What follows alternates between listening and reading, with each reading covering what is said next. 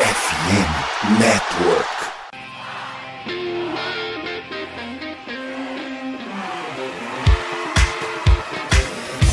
Doutrina! Doutrina! Touchdown, touchdown, touchdown, touchdown, Steelers! A vitória será dos Steelers! Essa aí já era! O Pittsburgh Steelers continua vivo! O Pittsburgh Steelers vira o jogo! Um dos maiores jogos de todos os tempos no futebol americano! A vitória do Pittsburgh Steelers!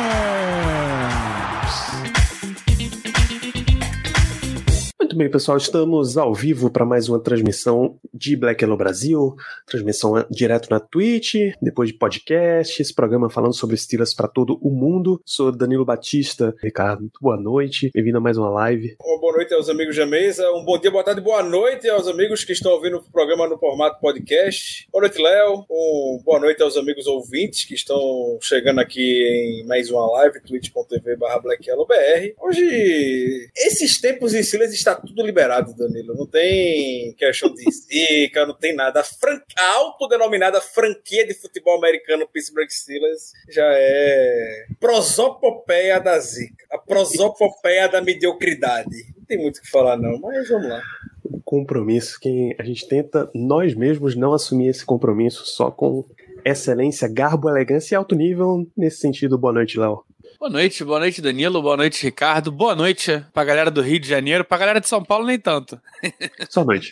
Só noite, só noite. Brincadeiras à parte, nosso grupo de WhatsApp de ouvintes segue nessa batalha aí Rio-São Paulo. Pelo visto vai durar bastante ainda, Danilo.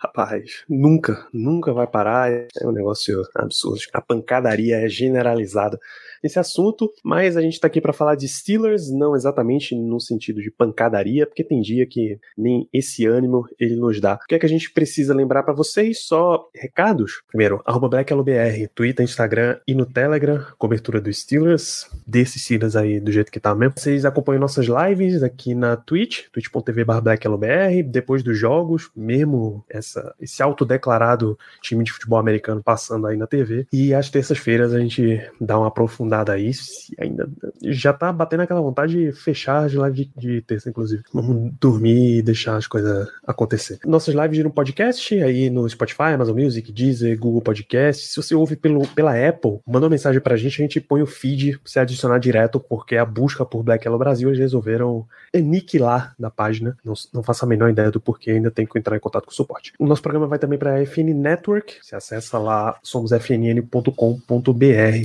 para curtir um monte de projeto de NFL, NBA, MLB, NHL, incluindo a Rádio Pirata falando de Pittsburgh Pirates, o Iglocast falando de Pittsburgh Penguins, e eu dou um spoiler aqui. Pittsburgh Sports tá tudo no mato, tá? Não espera muita coisa de nenhum dos times, não.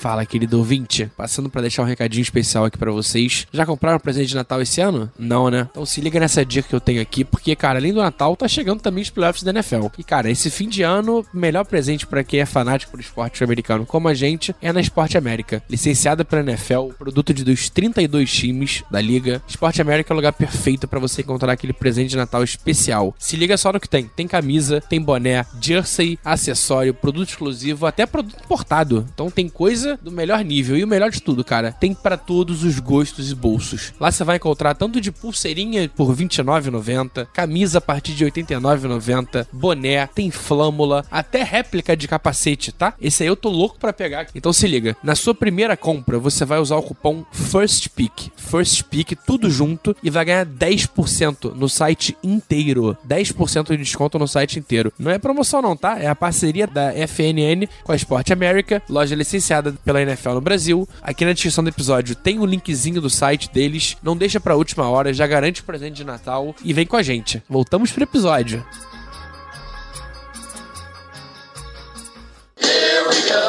Primeiro assunto, inclusive, vai para Rio São Paulo. Tá todo mundo discutindo aí esse pré-anúncio, trataremos dessa forma, de NFL no Brasil. Jogo do Miami Dolphins, é o único time que tem o mercado brasileiro adotado. As notícias apontam para a Neoquímica Arena, o estádio do Corinthians em São Paulo. não tem Steelers ano que vem, tá? É, o assunto aqui de, de NFL no Brasil é não ter Steelers. A NFL já tem um, um esqueleto de calendário bem definido. Única possibilidade de Dolphins e Steelers no ano que vem é se ambos terminarem na mesma colocação, na sua Pô, divisões. Danilo, fala isso comigo não, cara. Tu falou que não tem Steelers, pensei que o Steelers fosse abdicar a liga no que vem e eu fosse ter um ano sabático de paz. Deu até um momento de felicidade aqui do jeito que a gente tá, né? A mudança para Imaginei- Albuquerque não foi dessa vez. Imaginei esse mundo e me veio um sorriso bem Ué. genuíno no rosto, viu? É, é aquele meme do, das pessoas com o tigre do lado, carro É. voando. É isso, então, caso Steelers e Dolphins ambos ganhem suas divisões, porque é o mais provável que o Dolphins vá ganhar a AFC East, né? O Steelers precisaria ganhar também para poder se igualar a eles. Terá um Steelers e Dolphins, mas em Pittsburgh esse jogo, tá? Não contem com isso. O, o que dá para acontecer ano que vem é rolar a liberação, rolar o pedido até da NFL e o Steelers ter um jogo internacional. Ano que vem tem Dallas Cowboys e seria um jogo excelente para levar para o México. A gente teve essa discussão no ano passado, esse ano não rolou porque o Azteca, que é quem recebe normalmente os jogos, está em reforma, já avisando a Copa 2026. E ano que vem a NFL deve fazer uma forcinha para ter jogo no México de novo e o Steelers é um fortíssimo candidato. Eu digo até mais, Danilo. É, eu acho que tá rolando uma movimentação, e aí é, isso não tô trazendo nenhuma informação, tô trazendo completo e puro chute, chutômetro, né? Tem uma movimentação muito grande de aumentar a internacionalização da NFL como um todo.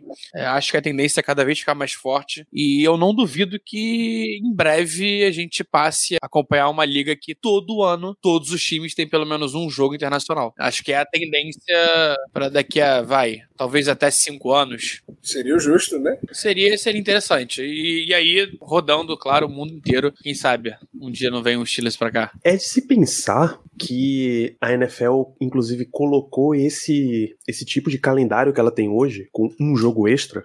Com, eram 16, agora são 17, né? Os times mandam um jogo a mais a cada dois anos, justamente para que você não tenha. Você continue com a mesma quantidade de jogos, os oito, em casa, e esse joguinho extra você leve, você leve para fora. É, e, eu não duvido também, cara. E aí eu pensei que agora me veio veio na cabeça e faz mega sentido de ter até mais uma semana extra é, de bye. Então, uma semana que a gente que consiga fazer isso, de levar. Ah, times vão viajar pra jogar um jogo, sei lá, na China. Então dá uma semana de bye, o time tem uma semana mais longa pra isso. Não, não, não duvido que, isso- que alguém dê essa ideia lá dentro de alguma reunião, tá? Mas, de novo, de tudo forma. baseado em nada com porra nenhuma, gente. É só o que a gente observa aí de tendência que tá acontecendo. E, por fim, nesse papo, lembrar que os Steelers têm não só os direitos do mercado mexicano, mas como nesse ano, ali em maio, eles anunciaram que pegaram o mercado irlandês. A Irlanda e Irlanda do Norte. Isso. A República da Irlanda e a Irlanda do Norte. Irlanda do Norte faz parte do Reino Unido, a República da Irlanda não.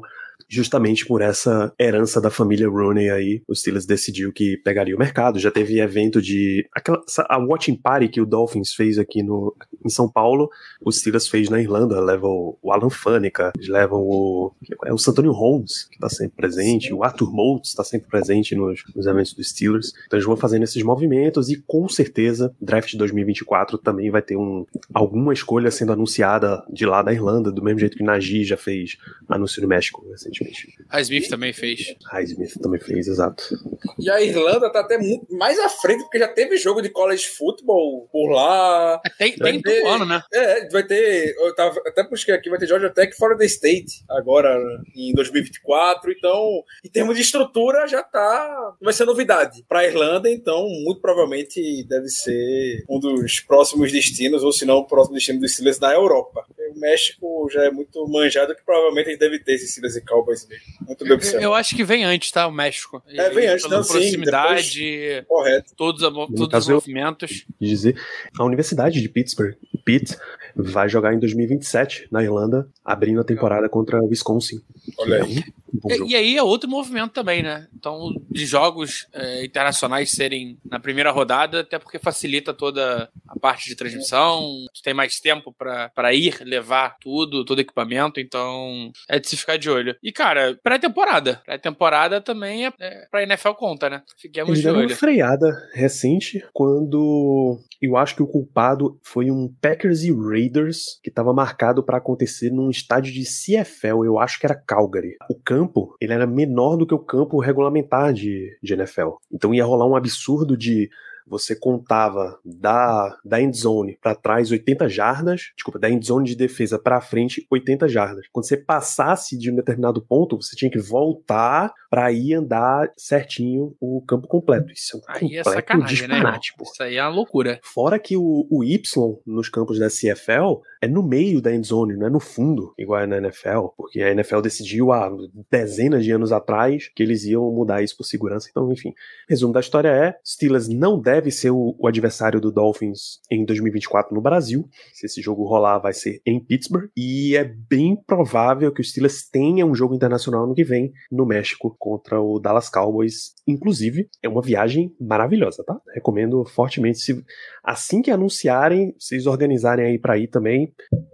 O melhor é pra galera que já foi a Pittsburgh, pô. Vai a Pittsburgh primeiro, mas esse joguinho aí na cidade do México completamente vale. Traga uma tequila e uma pimentinha pra gente. Uma Terrible Pepper?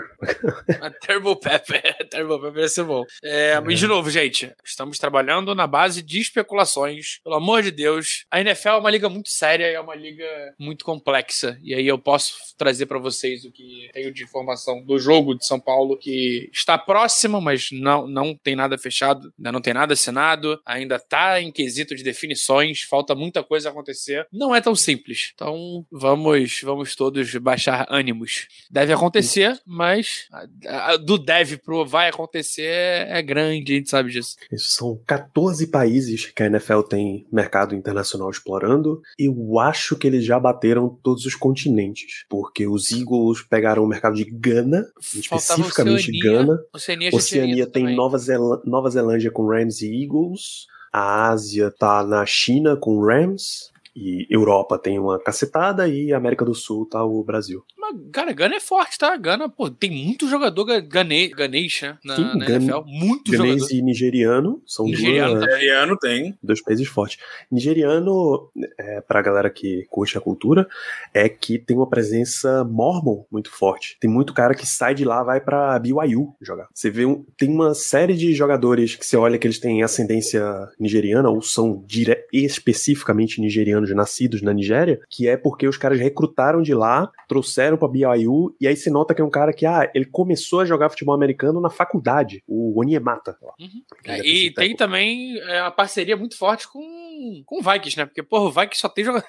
O Vikings, metade da elenco é nigeriano. Impressionante. Curiosamente, o Vikings, ele tá acho que só no Reino Unido? Não, Reino Unido e Canadá. Mas enfim, 14 países, a NFL deve fazer, ampliar essa exploração aí. Bom, essa, esse é um pré-anúncio, jogo da NFL no Brasil, mas a gente vai pular de pré-anúncios, porque a gente especificamente, fortemente, não quer falar do jogo de quinta passada. Já chega desse sofrimento. A gente não precisa viver com- recravando esse punhal nas nossas costas. A gente vai pro, pro âmbito da fofoca. Fofoca é muito bom, pô. Gostoso fazer fofoca. Hoje, um dos, dos grandes fofoqueiros aí da liga, seu Jay Glazer, tá na Fox Sports. Tá? Ele esteve num programa hoje para falar sobre Mike Tomlin. Olha só, Jay Glazer é um grande amigo de Mike Tomlin, tem uma proximidade enorme. Diria o melhor amigo da mídia de Mike Tomlin. Perfeito. Amigo Sim. pessoalíssimo de Mike Tomlin. O que Gary Dulac é pros Rooney, Jay Glazer é pra Mike Tomlin, Ricardo? Perfeitamente, o garoto de recados do- de Mike Tomlin pra mim é Jay Glazer, não tem a menor dúvida disso. Ah, ele, ele é o Pat McAfee do Aaron Rodgers, então. Boa. Boa analogia. Só não Só que- tá, só não tá no, no programa do Jay Glazer toda, toda semana porque é demais, né? É isso.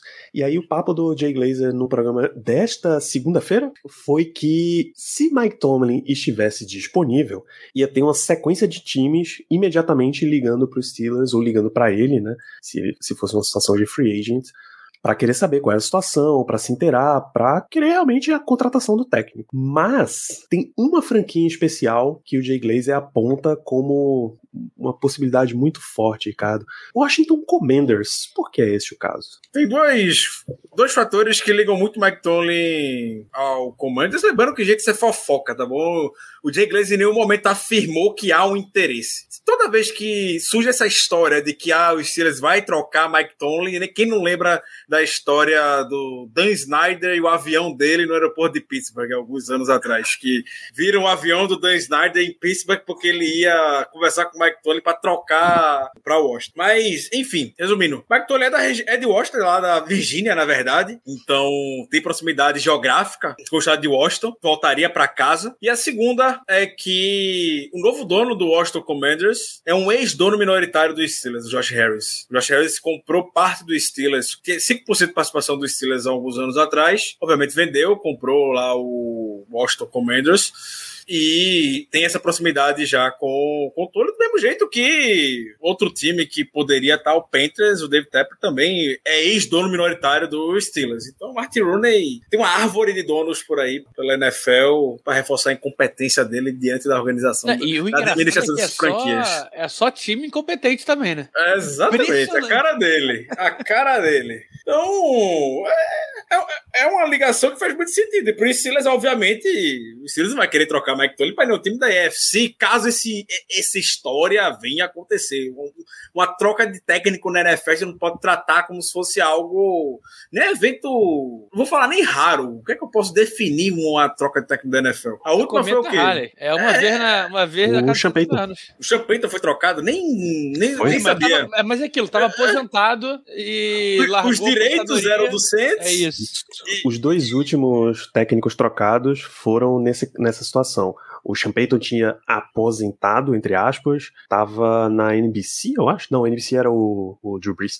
E aí o Broncos viu a oportunidade e negociou com o Peyton para trazer ele de volta, mas ele ainda tinha contrato com o New, Orleans. Precisou acontecer essa troca. Foi uma escolha de primeira rodada e uma de segunda pelo Sean Payton e uma escolha de terceira rodada, essa situação. O Bruce Arians era comentarista, ele era diretamente, especificamente comentarista, mas ele ainda tinha direitos ligados ao Arizona Cardinals, e aí o Tampa Bay Buccaneers precisou fechar uma troca em que ele mandou umas, em 2019 uma escolha de sexta rodada, recebeu o Bruce Arians e uma escolha de sétima rodada de 2019. Se por um acaso o senhor Mike Tomlin se aposenta, ai, me aposentei, e ele resolve largar e voltar os Steelers ainda com os direitos dele, a gente conseguiria máximo uma quinta rodada, né? Pelo visto. É, é muito difícil fazer essa avaliação, tá? Porque pe- Vou- pensando agora, vai, trocar o Mike Tomlin agora. Duas primeiras rodadas a gente conversa. Isso. É o padrão. Menor dúvida. Isso. Porque, porque a avaliação da liga é a diferença que a gente sempre fala aqui. A gente, quando olha Steelers, a gente olha todas as micro coisinhas. Cada pequena coisinha a gente bota uma lupa em cima e amplia essa situação. Quem olha mais por fora, olha cenários gerais. Ele vai olhar, porra, 17 e 18 anos aí sem ter nenhuma temporada é, com mais derrotas, um time que nunca foi um. nunca foi terrível, ele nunca perdeu um vestiário, mesmo tendo uns maluco. Maluco mesmo. É porque nunca foi diagnosticado, mas os caras são malucos, estão sempre competindo, campeão e tal.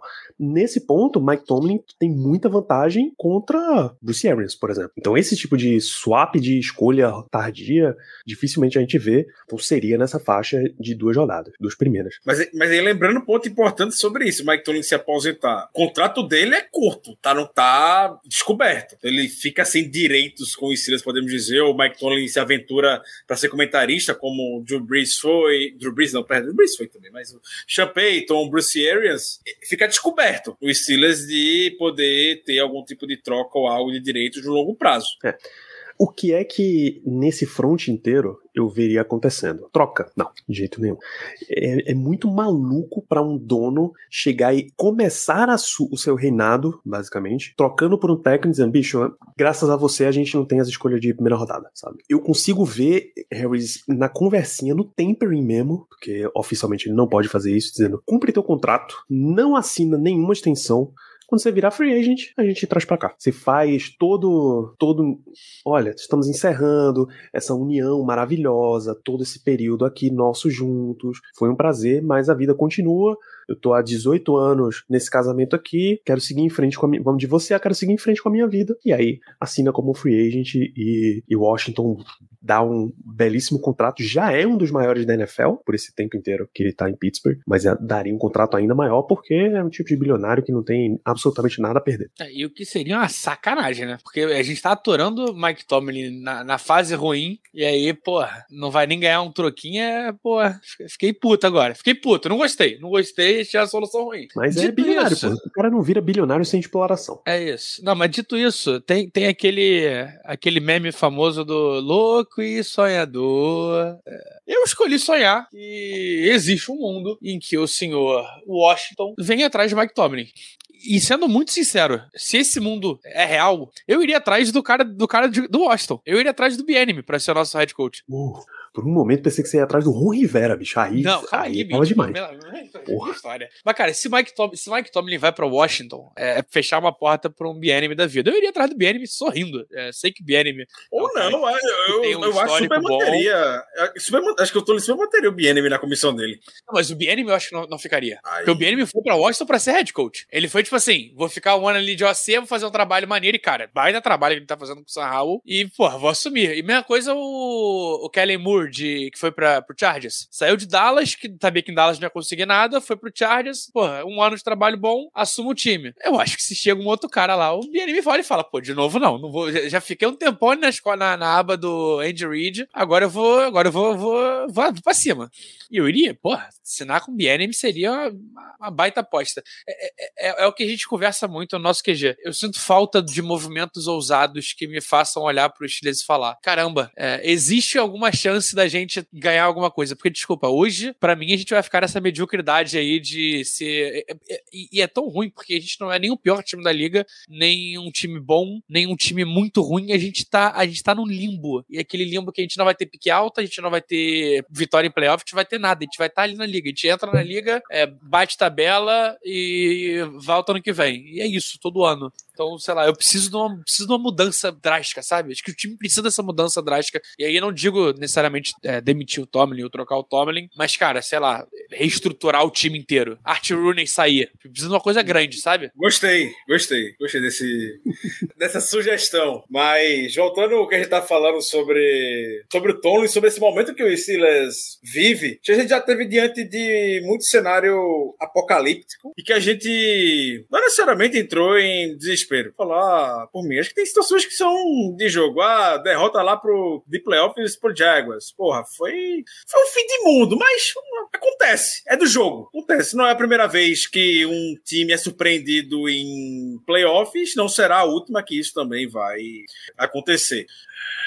Mas o que me pega hoje é justamente isso que o Léo trouxe, de que a gente não tem perspectiva. Eu não tenho perspectiva com os Steelers. A gente não tem pra onde correr. A perspectiva que tinha era fazer a movimentação que já foi feita essa temporada, que era demitir o Matt Canada. Demitiu. O que aconteceu? Nada. Não aconteceu nada pra isso. Teve o primeiro jogo que foi muito bom e depois foi só ladeira abaixo novamente. E é esse momento que me faz, eu sempre, nunca escondi o quão sou fã de Tony e eu vou ser hipócrita. Sou fã, gosto dele. Mas não dá, já deu, deu tempo. Não dá. Não acho que Mike Tony vai conseguir extrair mais nada do Pittsburgh Steelers hoje. Nada. A, a gente fala Mike isso com, dor no coração, né? Tipo, não é, que a gente É. quer que o Mike Tomlin vai embora, mas é, é- O, o melhor é aquele nível que, cara, chegou no nível do relacionamento que tá, tá ruim pra todo mundo. Tá ruim pra gente, tá ruim pra ele, Exato. tá ruim pra todo mundo. E, e quando a gente fala do Jay Glazer, que é o melhor amigo do Mike Tomlin, tá indo na mídia pra poder falar sobre isso, quem sabe o que é que os dois conversam? Tem conversa ali, tem conversa ali, tem conversa ali. Ele já deve ter recebido uma é, é o, o famoso tempering, acho eu tenho certeza, cara. O, Provável. O, o Panthers foi atrás do, do. Tava com o Frank Wright, demitiu. Deve ter ido atrás e perguntado: e aí, Tomlin, tem interesse? Como é que é? Qu- qu- Quanto vale o show? E, e Com certeza que rolou. pro Steelers o que precisa é realmente essa recuperação de identidade. Tomlin não consegue dar identidade pro Steelers mais. Só vai ser renovado isso com a cultura nova, com gente nova. Eu tava, inclusive recomendo todo mundo assistir o que tiver oportunidade. Deve ter no YouTube, talvez. O Football Life do Bill Cowher. O Bill Cowher, ele assumiu o Steelers. ocup- Bill Cowher, pra chegar no Steelers, ele foi, foi assistente do Brown, depois foi coordenador defensivo no Chiefs, mas não era um nome de muita evidência na liga, do mesmo jeito que Tony, antes de vir pro Steelers, não era um nome de muita, muito destaque na NFL, podemos dizer. Poucas pessoas conheciam o Tony. O histórico de, tec, de ser técnico na NFL do Tony era muito pouco, muito pouco, igual o Bill Cowher também era. E no Football Life do Bill Cowher conta sobre essas questões até ele chegar no cargo do, do, do Steelers e ele foi substituir ninguém menos do que Chuck Noll. O, o que levou o Bill Cowher a ser contratado pelo Steelers é que Bill Cowher é, é um menino de Pittsburgh, cresceu na cidade de Pittsburgh, tinha raízes com a cidade e viram que esse menino, esse técnico novo, vai dar energia ou renovação necessária que a gente tá precisando, que Chuck Noll não tá conseguindo mais dar cara pro, pro Steelers. Bill Cowher chegou, o Steelers foi pra pós-temporada nas seis primeiras temporadas do Bill Cowher, com a base que Chuck Noll havia, já tinha, enfim, vemos jogadores que Chuck Noll não conseguia dar resultado, Bill Cowher conseguiu ou começou a dar resultado, começou a dar cara, começou a dar identidade ao, ao time. Ele recuperou a essência que o Steelers tem, ou deu a cara que o Bill Cowher tinha que dar para ele, para o time. E a movimentação aconteceu também quando o Bill Cowher saiu. E eu fiquei até surpreso quando eu estava assistindo futebol lá, e fui reassistir para poder pegar alguns, alguns pontos. Mas Bill Cowher saiu do Steelers com 49 anos, eu nem lembrava disso. Nossa, foi novo, cara. Pensei foi... que fosse, tipo assim, 60 pelo menos. É, 49 anos foi a idade que Bill Cowher saiu do Steelers. Passou 15 temporadas. Chegou novo, saiu com saiu com 49 anos e foi lá viver, Hall da Fama, enfim, tudo mais. E a chegada do Mike Tomlin foi muito semelhante à chegada do Bill Cowher no Steelers. Mesmos jogadores, Mike Tomlin, Bill Cowher já não na temporada anterior não conseguiu extrair do melhor. Mike Tomlin chegou, deu uma nova cara pro time, de standard, de standard e tudo mais. No curto prazo já conseguiu um título de Super Bowl, chegou em outro Super Bowl um pouco tempo depois, enfim, deu, conseguiu ter o, o sucesso. E hoje não consegue, hoje não dá, não tá dando, não tá extraindo. A gente já vem falando sobre, ah, a gente vai selecionar jogador do Steelers agora, que vai ser, vai ser a renovação do Steelers há muito tempo. Sei lá, no ataque principalmente. A Najee Harris é quem vai agora ser a cara do Steelers. Vai selecionar o Najee Harris muito mais pelo estilo de jogador que ele é, pelo estilo que ele joga, pelo estilo que ele corre, enfim, pelo espírito que ele tem, do que do ponto de vista tecnicamente falando. Não, o ataque não é montado ao redor de Najee Harris. Tá longe de ser isso. Não, e, e, é isso. É, qual é o estilo dos Steelers hoje? Vocês conseguem visualizar alguns. Porque, tipo assim, há dois anos atrás, eu diria que o estilo dos Steelers era, era defesa. Tipo assim, era TJ Watt ganhando o jogo na, na, no braço. Era um time que ia até o último momento e a defesa finalizava jogos. Cara, hoje, eu não consigo visualizar um. Eu não consigo descrever. Se, se alguém me perguntar ah, como é que foi a temporada dos Steelers de 2023, eu não sei o que falar. Não, não tem um ponto que eu olho e falo, cara, isso aqui representa a temporada dos Steelers. E nem pro ruim. E nem pro ruim ruim, tá? Porque se fosse uma temporada muito ruim, podia falar, ah, a gente teve um QB que o Kenny Pickett, porra, ele não conseguia fazer um. Não, é, é tão é, medíocre mesmo, tipo, na média, é tão é, linear, tão comum que nem, nem, nem o negativo tá destacando, Danilo.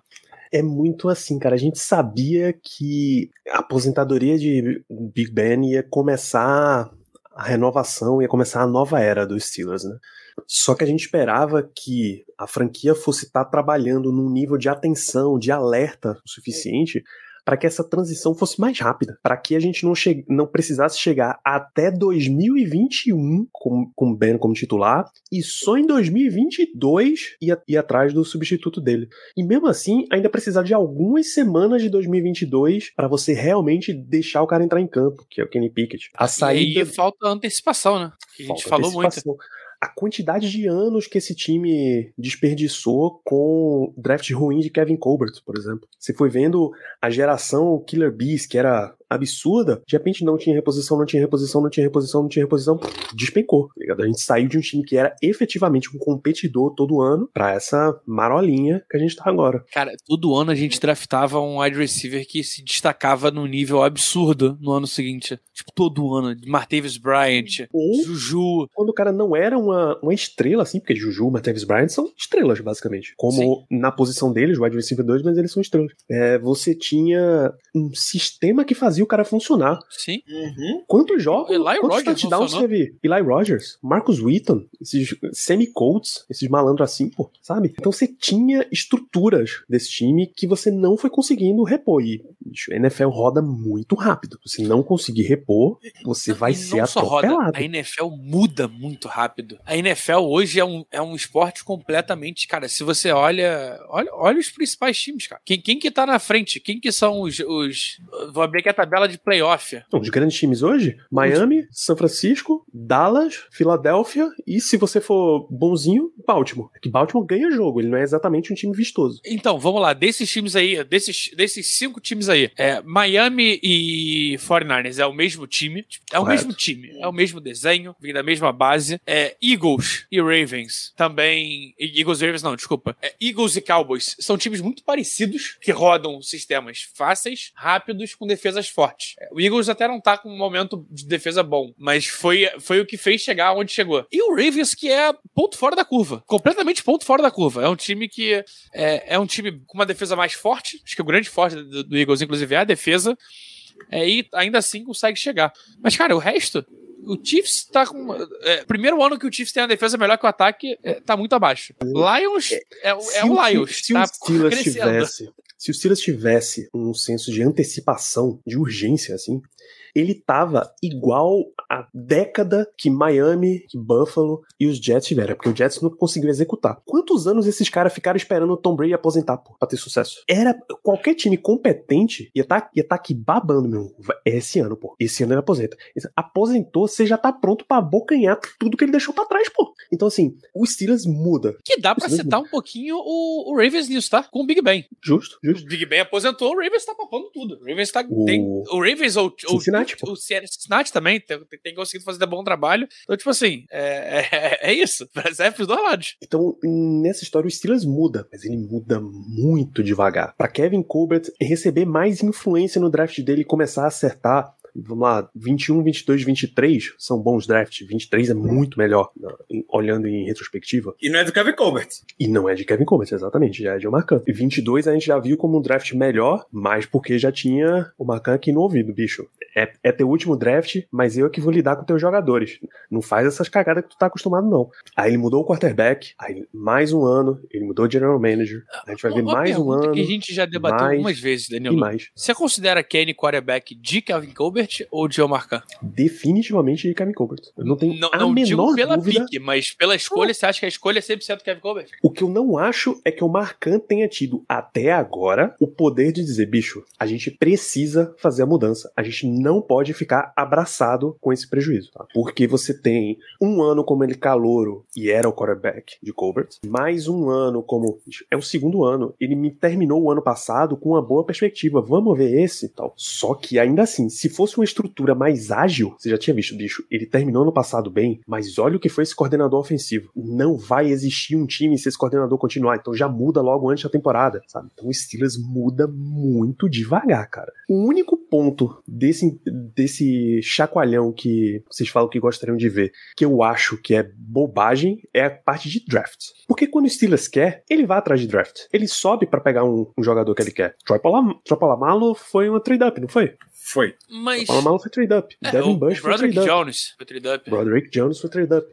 É porque os outros dois foram mais significativos em, em Mas tamanho de é, troca. não, eu, eu entendo. Você mas pode, Léo, você pode hoje acumular recurso pra vender no ano que vem e ter material pra subir. É isso o que eu não entendo. O que a gente toda semana fala no QG. Ah, saiu um free agent de qualidade. Bicho, não precisa nem esquentar sua cabeça. Howie Roseman vai ligar pra esse cara, pô. E vai contratar, né? E vai contratar. Porque o cara entende que um elenco de NFL você não faz só com o topo. Tem que ter um nível em todo a tua profundidade, pô. Eu, eu levanto muito essa bola com, com os amigos tricolores. E aí, só citando como exemplo, é, o Fluminense foi o time que aprendeu a, a trabalhar com o elenco. E aí as pessoas sacaneiam, "Ah, o elenco do Fluminense é muito velho. Ai, contratou o Renato Augusto, é velho. Cara, se tu tem cinco substituições, é, o cara pode jogar 45 minutos. Então, se o Shaquille Leonard foi dispensado, cara, ele pode jogar 50, 40, 30 snaps. Eu acho que ele jogou 17% dos snaps de defesa do Eagles. Essa Então, eu, eu vim até dar uma olhada no, pra ver como é que ele foi de. Tá no Next Gen Stats, essa, essa estatística. Então, assim, você acaba. Você vai indo tão devagar, você vai sempre no o pro, Next Man Up, essa história, que você acaba não vendo que a NFL hoje você precisa ser muito mais ágil. Um time que perde três escolhas de primeira rodada, três seguidas, era pra estar um time remando muito lento. São Francisco 49ers, pô. Ah, Eles deram três escolhas pelo Trey Lance? Deram. E mesmo assim, é um time que rapidinho, não. Aqui não dá, a gente precisa mudar isso daqui. A gente tem um quarterback estável, mas a gente precisa dar o próximo passo, porque isso aqui não vai ser suficiente. Não, e sabe o que eles fizeram? tempo inteiro eles adicionam novos jogadores, pô. Eles foram atrás de Sam Darnold pra ver qual é. Pra ver qual é, cara. Porque vai que, vai que um cara daquele ali no sistema bem trabalhado funciona. Mas a, a pergunta que eu ia fazer antes do Ricardo completar: você consegue ver o Steelers fazendo um movimento mais agressivo, como o do próprio 49ers? Tipo assim, botar duas, três picks e atrás de um QB? Eu, eu não consigo ver. eu- é, é óbvio, é que a gente, a gente não conhece o Marcan. A gente ainda não sabe o que, que é o Marcan e até onde o Marcan vai. Mas tu consegue sentir isso? Tu consegue, Ricardo? Zero, nem um pouco. Cara, precisaria ser uma coisa muito certa. Porque Devin Bush, no draft dele, ele era a cara que o Steelers queria. Ele já tava, bicho, a gente tá aqui há três anos, não sei se a Atrás conta de- é exatamente Cara, essa. dois anos, dois sem anos. eu o Ryan Shazier. Então a gente precisa ter esse jogador, de, esse tipo de jogador de volta. Então vai lá e fecha com o cara. A gente precisa de um Polamalo que a gente tá há muito tempo enrolando. Mete uma escolha de primeira rodada no Minca. Quando é um negócio muito certo, e esse é um problema, você não pode isso.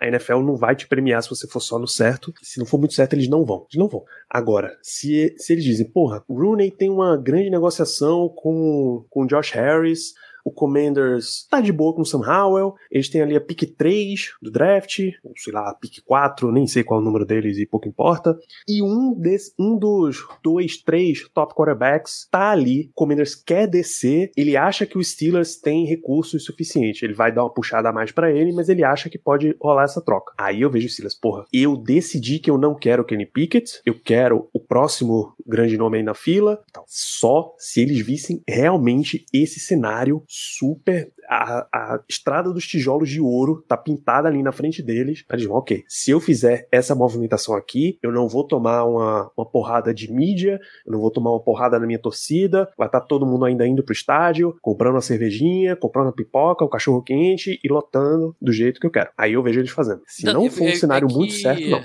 Todo mundo fez esses movimentos, cara. O Bills subiu pra pegar o Josh Allen. O Chiefs subiu pra pegar o Mahomes. O, o Texans subiu pra pegar o CJ Stroud. o Deshaun Watson lá atrás. Não, deixa o Watson, é. É, todo mundo se movimenta E pra pegar QB, E sabe? aí o Texans. E a gente eles tentou. têm na mão- eles têm na mão o Watson, esse bicho já tá num ponto que não tá dando. Troca o Watson, pega uma Acumula. cacetada de recurso e diz: ok, o meu próximo tá aqui na minha mão. Hum. Vambora, sabe? Panthers Só que ao mesmo- pagou pra subir, pra tentar buscar o CJ Bryce Young. Ao mesmo tempo, você tem, por exemplo, a gente tá falando de quarterback, tá?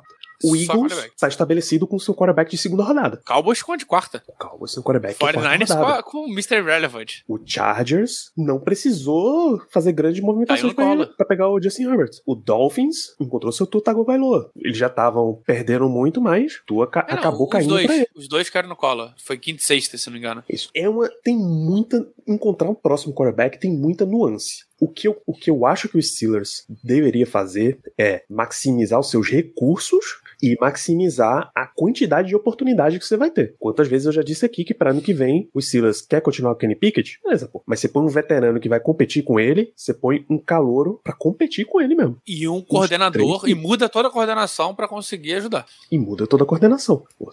É Aí ótimo uma outra você pergunta. grato a, a Ed Faulkner, por exemplo. Ed Faulkner faz um bom trabalho com running backs. Pô, Jalen Warren tá aí a- pra provar.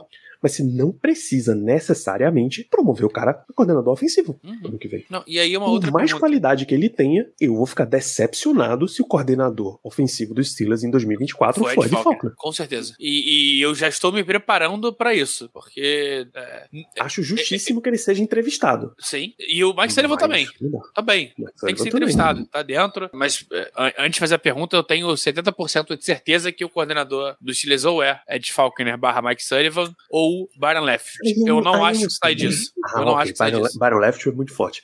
Pra mim, Mas eu não esse- sei, cara. É que é um. É, do- dois terços é isso aqui. E o outro um terço é sorte de ter uma entrevista que o Tomlin gosta, ou sei lá, o, O Art último- gosta. a última camada, a última barreira de esperança ainda tá em Omar Khan.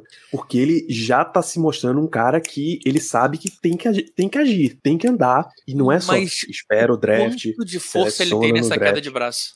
É por isso É que dizendo, foda. ele é a minha última esperança. E, e aí a minha outra pergunta é: vocês conseguem ver os Steelers indo ativamente ver QBs? Indo pra LSU ver o Jaden Daniels, indo pra North Carolina ver o Drake Meyer, indo pra USC ver Caleb Williams. Se- Vocês conseguem ver os Steelers mandando gente pra isso? Porque de verdade eu não consigo nem ver isso. Ficaria extremamente surpreso se Mike Twain fizer qualquer tipo de movimentação nesse Como fez sentido. na época do, do Kenny, né? Exato, não, não vejo fazendo isso. Peraí, quando você diz pra ver, é tá lá presente no, No Pro Day. Pro Day. Pelo Pro Day, levar o coach, jogador. levar o AC, levar a. Eu ficaria surpreso se o Steelers não fizesse. Não, não acho. Eu não acho que faz. Eu não Sabe acho que faz por- também, não. Do mesmo jeito que o Steelers foi conversar com o Chase Young, quando ele tava vindo de Não, Alabama. não, não, mas peraí, aí, aí são questões diferentes. O Steelers vai sempre, vai sempre para esses Pro Days. Vai sempre Pro Mas, Days. do mas Ohio é passar State, um recado, né. Ricardo? É Mas passar não um é- recado muito Exato. grande. Não não é levar o circo todo do ataque pra isso. Seja lá quem for o QB coach, seja lá quem for o OC, levar GM, enfim. Não vai. Pode ter alguém lá, o Tony pode ir lá, sei lá, pra North Carolina, como ia. O próprio Trubisky veio porque Kevin Colbert tava lá no Pro Day de North Carolina. É porque não, Não vai- não faz sentido você não ver esses caras. Não, mas Eu não, concordo. não vai, não vai voltado pra conversar ou avaliar diretamente esse tipo de jogador. Não é aquele Você cara que consegue vai ver ter um- saindo uma jantar. notícia. Uma notícia. É isso. Mike Tomlin jantou com Jaden Drake. May, é, Com o Jaden- Eu não vou nem botar o Drake May e o Caleb Williams, porque em tese é um, o, vai sair na primeira e segunda, e em tese a gente não vai querer pagar é, tanto pra estar lá. Ok. Então, tipo, Jaden Daniels, que é um cara que se cogita ali no, é, no top 10, talvez, e a gente poderia pagar e subir. Eu não consigo ver o Mike Tomlin indo no Pro Day dele e saindo pra jantar com ele. nem um pouco. J- Jantar eu até acho mais difícil, porque QB, eu acho que o Tomlin não jantou com nenhum QB, né? Mas também, quando foi que ele teve essa oportunidade? Não, não, Sei não. lá, é ne- Mr. nesse, Rudolph. draft do, nesse draft do Kenny. Eu não lembro dele ter saído pra jantar com os QBs. Ele janta com outras pessoas. Verdade. Teve literalmente o draft de Kenny Pickett. E, e eu digo até assim, pô, dra- e conversar com esses caras a sério mesmo, avaliando pesado e tal, porque, porque eu não consigo, do fundo do meu coração, achar que o Steelers vai chegar para 2024 e o grupo de quarterbacks dele vai ser Kenny Pickett, Mitch Trubisky, Mason Rudolph de novo. Danilo. Eu, ju eu juro, pô. Eu juro, pô. Eu acho, Eu que, eu acho que muda o Mason Rudolph. Eu sei que eu tô colo- me colocando Vou trazer o Chris Oladoco de volta. Mas é isso, pô. Eu sei que eu tô me colocando numa posição que é muito fácil pro time vir e me dar uma punhalada de novo. Mas assim, bicho, é aquele princípio básico que não dá pra trabalhar se não for assim, pô. Quando a galera ficava falando, ah, mas por que 2024 vai continuar aí Kenny Pickett, vai continuar Matt Canada, vai ser a mesma coisa e não vai mudar nada. Eu disse, bicho, se for para eu viver a minha vida trabalhando com a hipótese de que Matt Canada vai ser o coordenador ofensivo do Steelers em 2024, eu largo, pô. Eu largo. Não tenho mais o que fazer. Não, eu, eu, eu, eu, super tô comprado na ideia e entendo a ideia, não acho absurda a ideia de dar mais um ano pra Kenny Pickett, é, devido a tudo que a gente viu esse ano. É, esse ano é um ano muito atípico. Então, cara, eu entendo, eu entendo, vamos ser sincero. É, eu entendo a gente ir com Kenny Pickett no ano que vem. Desde que, como que você falou, traz um veterano pra brigar. E, cara, eu não tô falando pra trazer o, o, o, o Cousins, não, que pra mim seria, pra mim é um QB top 10 da liga, e a gente com o Cousins e um time bem estruturado, a gente briga pro Super Bowl. E eu não tô exagerando. Que trazer Cousins é o recado de este é meu titular. Esse- Ninguém esse vai é meu trazer titular, é ele isso. pra não ser titular ano que vem. Mas trazer um Baker Mayfield que briga por ser, pra ser titular, um James Winston que briga pra ser titular, e um calouro, sei lá, cara, um desses caras aí de. É porque a gente. é, eu lembro de umas lives atrás que a gente, fala, que a gente tinha citado 12 possíveis QBs, de 12 já caiu pra 5, talvez. Muita gente vai voltar pro college, mas é, sei lá, cara, traz um nome aí de Spencer Rattler. Vou trazer Spencer Rattler pra ele brigar por uma vaga de titular na sétima rodada. Traz, vamos ver qual é. Entendeu? Nesse sentido, eu, eu ficaria muito surpreso se o Steelers não se desse a oportunidade de ir ver essa galera, pô. Não é possível. Não é possível. Até porque você vai no. O Bo Nix vem pro próximo draft, não vem? Não tem mais idade de continuar na, na liga. Você vai mandar o teu, a tua comitiva inteira de ataque pra Oregon? Tem que mandar por causa do Sater. Isso. É obrigação. É obrigação. Isso. É obrigação se mandar, pô. Você já vai observar o center? Não, fala com o quarterback. Troca uma. Pô, o cara tá ali. Tu acha que ele Já- vai dizer, não, com o Steelers eu Já não quero pagou- conversar? já- ah, agora não, não. Depois eu converso contigo. Pô, o cara tem 30 anos de idade. Jogou 15 anos de college. Do em QB medicina. velho, né? O próprio, o próprio Kenny Pickett era o, mesmo perfil do Bonix. velho. QB velho, super, super sênior. Não, mas é isso. E, tipo assim, é um cara que provavelmente vai sair numa segunda rodada. Cara, uma segunda rodada no Bo Nix ou uma segunda rodada no Justin Fields, que é mais novo que o Bo Nix? A gente não Tanto tá faz. dizendo que é a obrigação dos Steelers meter três escolhas de primeira rodada pra ir pegar um um quarterback 2, sabe? Não é isso que a gente tá dizendo que os Steelers têm a obrigação de fazer. Três escolhas de primeira rodada ir pegar o Justin Herbert, não é obrigação. Só que ele precisa ligar. Se é o time que trabalha tanto com a história da faísca para as coisas É mudarem, isso. Ele precisa se dar essa faísca, pô. Se, se, é, ah, aqui todo mundo já viu, óbvio, Draft Day. Filme maravilhoso. E tem uma coisa nesse filme que eu sempre apego muito, que é o, o dono, que é, como é que é? O dono do, do, do Browns é o. Raça. Não sei se no filme é, mas. O Molina, Molina, Molina, Ah, no Molina, filme. boa. Ele sempre, ele vira, fica virando pro Sony Weaver, né, o Kevin Costner, ele falando, faça o splash, eu quero o splash. E aí o cara troca, sobe, paga três primeiras, não sei o que, pra subir pra buscar o QB, e não pega o QB, pega um linebacker e volta, né? Mas esse negócio do eu quero o splash, a cidade precisa do splash, splash, e, cara, e precisa. E a gente tá num momento que o Najee foi o splash, na época é- dele. Foi um splash burro, mas foi um splash. Era isso, era, era mais ou menos isso que eu queria falar, Léo. De a gente tentar, o Splash, enfim, como a gente for definir aqui, achar essa próxima cara do Steelers, a, a pessoa que vai dar a identidade do Steelers. Eu vou excluir a posição do quarterback, do quarterback, Roethlisberger. Eu excluo ele, excluo ele. A gente, em 2010, quando voltou pro Super Bowl, primeiro a- gente escolheu Marquis Paulson, que deu cara aos Steelers e deu toda estabilidade pra gente buscar a construção de uma grande OL na década, na década passada. Não era o melhor OL, mas era a cara da OL. Exato, exatamente. Depois pegou o DVDK, já tem o Marcos Gilbert, o Ramon Fossa, que era o cara que tava meio afastado, meio de lado. Chegou o Alejandro Villaneva, pronto, chegou, fe- fechou. Claro, teve Mike Muncha que conseguiu fechar, mas o Paulsen foi o cara que chegou, deu cara pra OL do Steelers e pode chamar de splash, pode chamar o que for, mas deu cara novamente, deu identidade novamente ao ataque do Steelers para a última década. E desde então a gente não, desde que o Paulsen se aposentou, a gente não conseguiu se estabelecer na posição de center, não conseguiu se renovar muito bem com ele. E o Paulsen é só um dos exemplos que a gente que a gente teve. Can Hayward é outro, de primeira rodada que também Estabelecer, cara.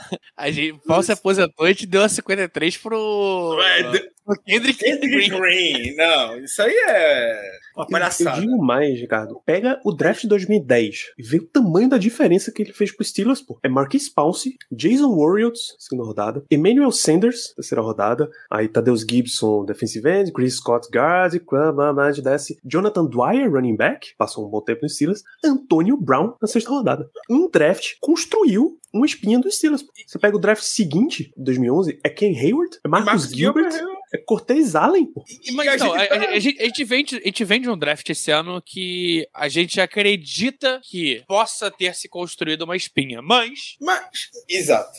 Eu ia trazer esse mais. quem que, quem que vai botar a espinha pra, pra, pra, pra fixar? É, é- é- e aí, aí que entra o Mike Tomlin. E, e aí O Mike Tomlin não consegue mais criar essa espinha, pô. E, e a falta de critério de ter Kendrick Green e Moore como titulares dia 1 da OL dos Steelers quando são rookies e você fazer um alto investimento no Broderick Jones na primeira Trade rodada, up. trade up e bota o cara porque o Chucks Okoro foi coringa na sideline, não é nem por mérito do cara, que claramente é muito melhor tecnicamente. E quando entrou foi melhor. Exatamente, mas você bota e o ainda bota campo- o cara sem treinar no outro lado.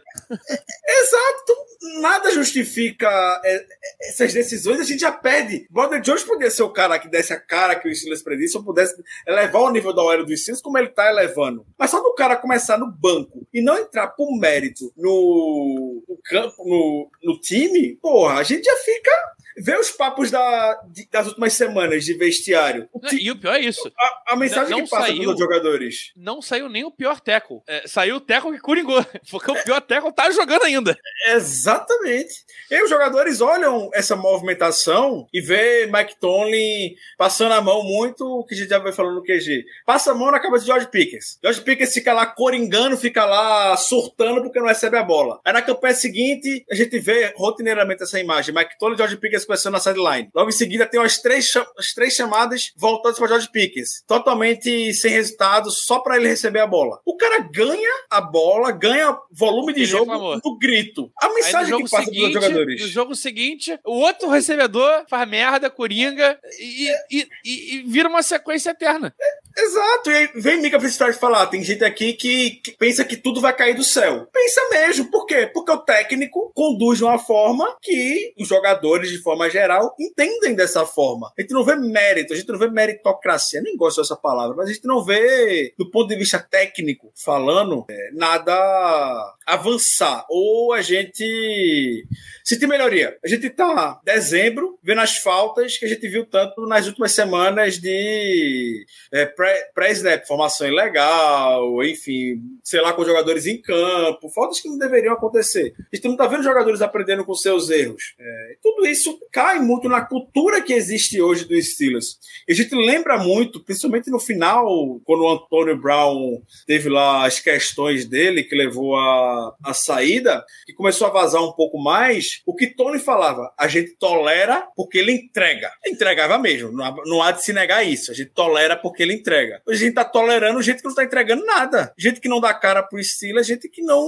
que fica nas redes sociais surtando, como George Pickens vez ou outra fica. E novamente, isso tudo é mensagem para quem realmente quer alguma coisa lá dentro, como o próprio Mika Fitzpatrick é muito ativo e vem falando bastante a respeito disso. Então, o Steelers é um time, é, é- é- é uma terra sem lei. A gente tudo que se pintava do Steelers quando Le'Veon Bell fez greve, quando Antônio Brown surtava, quando Juju gravava TikTok e o mundo caía. A gente sempre falava aqui, não tem nada demais. Tem nada demais isso que está acontecendo. Hoje é uma terra sem lei o Steelers. Naquela época, não. E, e sabe o que me tranquiliza, ainda assim? É que a NFL inteira tá, tá uma terra sem lei. A gente tá dando a sorte de que a nossa temporada bizarra é num ano que, cara, duas semanas, só duas semanas a- da liga tiver, não teve um QB novo estreando na, na temporada. Duas. Só assim que é a 11. NFL tá em troca de geração, basicamente. É uma loucura, bicho. Uma loucura. E, e- e é por isso que Técnico estabelecido tem uns seis. Se você pegar metade dessa turma, os caras não têm cinco anos de comando. Histórico, não é atual, não. É Você tá histórico. falando. Se você botar três anos aí é muito. Porque eu, eu, eu penso em quatro caras. Vamos lá. Técnicos- A gente tem, tem quatro caras estabelecidos e sem crítica na liga. McVeigh, Shanahan, Andy Reid e o do Eagles. Qual é o nome dele? Nick Sirianni. Sirianni. Acabou. E não, o, o Harbaugh também do, do Ravens. Vai, cinco nomes. Porque, e, tipo assim, não tô citando o Dallas, porque Dallas é um cara que tá lá há muito tempo, mas é um cara que a torcida do Dallas tá louco pra trocar, não? Trocou, trocaram já? O Mike McCarthy? Ele tá lá, mas a torcida do Dallas não quer mais ele. Ele tem, sei lá, três anos. Então, não tem nem cinco anos. Ele até tem de carreira, mas não tem disso aí. Sim. É só esses caras, você citou, e Mike Tomlin e Bill Belichick. Então, Que que são, são, dois caras na, criticados. na descendente. Que São dois caras que a gente já viu torcidas pedindo troca, que a gente já viu torcidas pedindo demissão. E esse é, o grande, esse é o grande ponto da NFL, cara. Quando você tem muito, muita troca assim, você não consegue estabelecer sistemas. Você não estabelece sistemas, você nem dá a oportunidade daquele cara mediano dar uma crescida. Porque não se engana, não, gente. Tom Brady é o grande. a grande história de vitória, de superação da liga. Ele era bom, mas é claro que ele precisou ter uma- um suporte pra levar ele do bonzinho, ok, até o estrelato, pô. Ele nunca chegou num time pra ele já ser direto titular. Você chegou em Tampa, mas isso é, é outra história, entendeu? Então, quando você já tem sistemas que funcionam, você ajuda muita coisa a acontecer, você facilita muita coisa. A NFL tá nesse, tá num rebuliço, pô, tá num redemoinho aí de troca muito grande. Ah, como é que esse time horrível do Steelers tem sete vitórias? É por isso, pô. Exatamente, Porque é isso eu ia ele- comentar. Ele agora. acumula muita oportunidade. O nível da NFL é baixíssimo hoje. E a Tá gente mais tem um calendário muito fácil. Um calendário facílimo. Mas é, é- não, mas Ao mesmo tempo em que, na hora que a gente tinha a parte mais fácil de todas A do gente calendário, entregou. A gente por isso que eu, esse negócio de calendário no, nunca me nunca engoli e ainda não engoli. No nível que a NFL tá hoje, a gente pode fazer um caso que todo time Aí, tem um né? calendário tranquilo. Toda vez vai ver lá o Mickey Mouse Walk, sei lá como é que falam na internet. Todo time vai ter lá seu, sua parte Mickey Mouse do calendário. Ainda mais com tanta lesão que teve esse ano pela liga de quarterback, principalmente, isso acaba se tornando algo irrelevante. Mais um- o que é mais um motivo pra gente ter tido chance de vitória em playoff. Tipo assim, cara, é um pouquinho de competência só, Danilo. Era só um pouquinho. E a gente Eu tava no playoff e tava tranquilo. A gente, a, gente, a gente tava ganhando a divisão. Eu admito o Steelers não ter ido a playoff em 19, quando o Big Ben machucou. bicho, Suave. Tem, tem uns anos de lá pra cá que não dava, porra. Era uma vitóriazinha a mais que você pega as oito derrotas que o time teve. Tem pelo menos uns cinco jogos que foi uma jogada específica que definiu pro time não ir pra playoff. Ano passado, pô. E era O, sempre o passe, situação o de. passe contra o Miami, do que ele dá, em vez de dar a bola pra frente no Deontay Johnson, ele dá a bola pra trás interceptado na endzone. É, é uma uma jogada, é literalmente isso, é um passe, uma bola. E é sempre em situação de que, bicho, esse time, ele consegue chegar em playoff e alguns confrontos dá pra vencer. Dá jogo. Mas aí as coisas vão acumulando e acumulando e acumulando. No final das contas, o que é, o que, é que a gente tá dizendo aqui? É que o Steelers tá perdendo toda a vontade, toda tudo que define seu Pittsburgh Steelers. Não é só o Steelers, não. Eu já perdi faz tempo. Porra, eu comemorei olhar no meu calendário e ver, pô, o jogo é sábado, cacete, eu tenho um compromisso no sábado, eu posso não assistir esse jogo. E, e eu nunca fiz isso, pô. Jogo de pré-temporada, sexta-feira tá? à noite. Eu fiquei triste, A tá? gente já Porque tava meu compromisso é domingo. Sexta-noite, pré-temporada, bicho, só vai ter os malucos alternativos, terror. A gente tá aqui maluco, doido pra ver, pô. Doido pra ver, pra abrir live em sequência e tal. Mas o Silas esgotou. Pô, que cara, a gente tem o nesse primeiro ano. jogo da temporada, eu, eu tava em. Floripa, casa dos meus pais, eu tinha esquecido o computador do trabalho, eu vi do telefone, fiz a live do telefone, tipo assim, felizão, da cozinha. E, e agora eu, eu tô puto porque o jogo é sábado, não é domingo, e domingo eu tenho um churrasco, porra, podia pensei que não fosse fazer a live e vou. Dei graças a Deus semana passada que eu tava passando mal doente e não, não consegui entrar pra fazer a live. Hoje, quando tu perguntou, minha resposta, quando tu perguntou, e aí galera, 8 horas, conseguimos? Ah, mas Infelizmente aí- sim. a energia de todo mundo pra estar aqui e falar a respeito desse time, não só nossa, como os nossos queridos amigos ouvintes também estarem aqui A gente sabe, conosco, nunca esteve tão baixa. E até E e estamos conseguindo ótimos números ainda, tá? Então, agradecer bastante você que tá ouvindo a gente, você que cola aqui na live no pós-jogo. Cara, a gente bateu 50 pessoas pó- nesse último pós-jogo. Nesse jogo contra seja- o Patriots. que seja foi- na base nossa, da curiosidade. de, Meu irmão, o que é que esses caras vão tirar essa semana? Porque eu não sei nada. Mas, muito obrigado, muito obrigado. Então, assim, quando a gente fala essa questão de, de Mike Tomlin, que já deu, que ele poderia substituir, a gente vê até nele mesmo uma expressão de porra, cansou, cansou. Não é. Nem todo mundo é LeBron James que pode aguentar 25 anos de, de carreira Tá só pra tudo esperar pra jogar com o filho. e tá tudo bem. Cara, às vezes, às vezes é isso, cara. Às vezes, cara, deu o que tinha que dar. Se Tá na hora de mudar. Aposenta hoje, ao final dessa temporada, evidentemente, ele é um hall da fama. Facilmente. tranquilidade, meu irmão, que ninguém Não, vai não tem nem discussão. Não, é. Se Tom ele fica mais cinco temporadas na mesma coisa, tem discussão. Tipo assim, ele vai ser Hall da Fama. Ah, vão tem. pegar no pé. Não, não, ele mas é vão- o first ballot, pô. Não, ele, Ele é, é. ele é, mas ele, vai ser criticado. ele precisa fazer um estrago muito grande pra ele não ser um first ballot Hall of Fame. Danilo, quer que eu dê um nome pra você, pra você pensar em quem Tony pode virar se ele ficar mais cinco anos assim? Deus do céu, você vai dizer Jim, você vai dizer o Fischer, não vai? Não vou falar Jimbo Fisher. Não, não vou falar Jimbo Fisher, não, não. Marvin Lewis. Pesou, pesou. Tony tem a chance de sair na alta. Ele está na alta. E se ele fica mais um ano, ele ainda sai na alta. Então, esse é, o, esse é o primeiro ano de baixa do Mike Tomlin. É, o primeiro ano de baixa do Mike Tomlin. Se ele. Se ele e aí eu, eu digo. Sair dos Steelers, que seja. Não, não digo nem aposentar. Mas sei lá, vai que ele vai pra um Commanders da vida. Ele tá saindo na alta. E, e tipo assim, a galera vai estar tá cagando pra carreira dele no, no próximo time. Vai ser tipo assim: ah, ele tentou um negócio diferente. Ah, deu certo, legal, não deu certo. Ok, segue o baile. Tá tudo bem. O meu medo é o tanto de desgaste que ele tá gerando. É a famosa frase do Batman, né? Ou você morre. Não, ou você herói, morre um herói, ou você, vive o suficiente bastante pra pra se tornar tornar vilão. vilão. O Tomlin tá na, na, na curva. O Tomlin tá na curva. É, fazendo a- a- aqui a homenagem a Carros, que o Danilo me fez ver, deu a ideia, e eu fui ver Carros também junto com ele. Por sinal, filmaço. Vejam Carros. Sábado eu assisti os três em sequência, tá? Não, eu só vi um, eu só vi Boa um. programação, boa programação. Porra. Cara, o, o, o Tomlin é o, o carro do bigode. Como é que é o nome do carro do bigode? O verde. Esqueci o nome dele. Eu sei exatamente qual é que você tá falando. Não é o cara que fica sempre em segundo. É, é. E aí e ele tá na última curva e ele virou e derrubou o rei. O rei tá caído. O rei é, é a gente, é a torcida. Então o cara. Chick é- Hicks. É o Chick Hicks.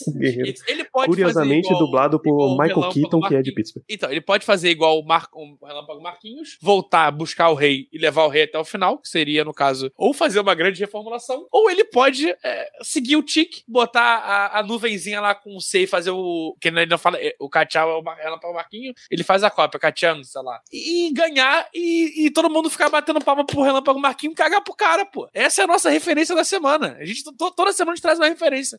A da vez é carros. E é isso. O o Mike Tomlin hoje é o Tic. Ele preferiu escolher a Dinoco do que a poder da amizade. É, alguém perguntou sobre o, o filho de Tomlin, aqui, Stunt Love, sobre ele estar elegível. Dino Tomlin, que hoje joga em Boston College. Ele é, bicho, redshirt senior, tá ligado? Ele já tá uns 5 anos aí, 6 anos de college. Ele tem que ele transferiu de Maryland. na bola na carreira. Veja, Elegível para draft, sim. Draftável. Tá não, longe. esquece essa parada. Esquece essa parada aí. Academicamente, não, academicamente não, ao contrário. Em proezas atléticas, atleticamente eu quero dizer, provavelmente dos três filhos, a melhor é a Harley, a filha que acabou de entrar pro time de Georgia. ginástica artística Georgia. de Georgia. Os outros, os outros dois, irmão, não, não. O Mace joga em Colômbia, é futebol americano em Colômbia e é rapper. É, São a carreira rappers. dele de rapper é muito, muito mais forte que a carreira de jogador. Então, é, o pior é que assim, eu abri aqui pra pesquisar pra ver se, sei lá, Tomlin tava chegando nos 60. Aí, porra, já dá pra parar. Bicho, tem 51, porra. Bill Cowher saiu com 50, Bill não, saiu 49. com 40. Mas, velho, 49. tá, tá na idade, pô. Tá lá, Tá- ele tá numa idade Vai viver a excelente família, irmão. Daqui a pouco tá com o neto aí na- no, no bolso. para ter a, a terceira carreira, né? Que é- ele tentou É de jogador, não rolou. A Cara, segunda Danilo, carreira de é- técnico. Vai vai abrir uma loja. Vai Não, abrir uma loja de pesca. Vai abrir uma loja de pesca, irmão. O que vai ter de jeito, o que vai ter de, de- de emissora atrás de Mike Tony pra ser comentarista? Léo, Pré-jogo- irmão. pré-jogo futebol. Sunday Night Football na NBC. Tu Mas- quer ver Jason Garrett ou Mike Tomlin, pô? Eu quero tá malhando e chegar em casa e ligar na hora do jogo.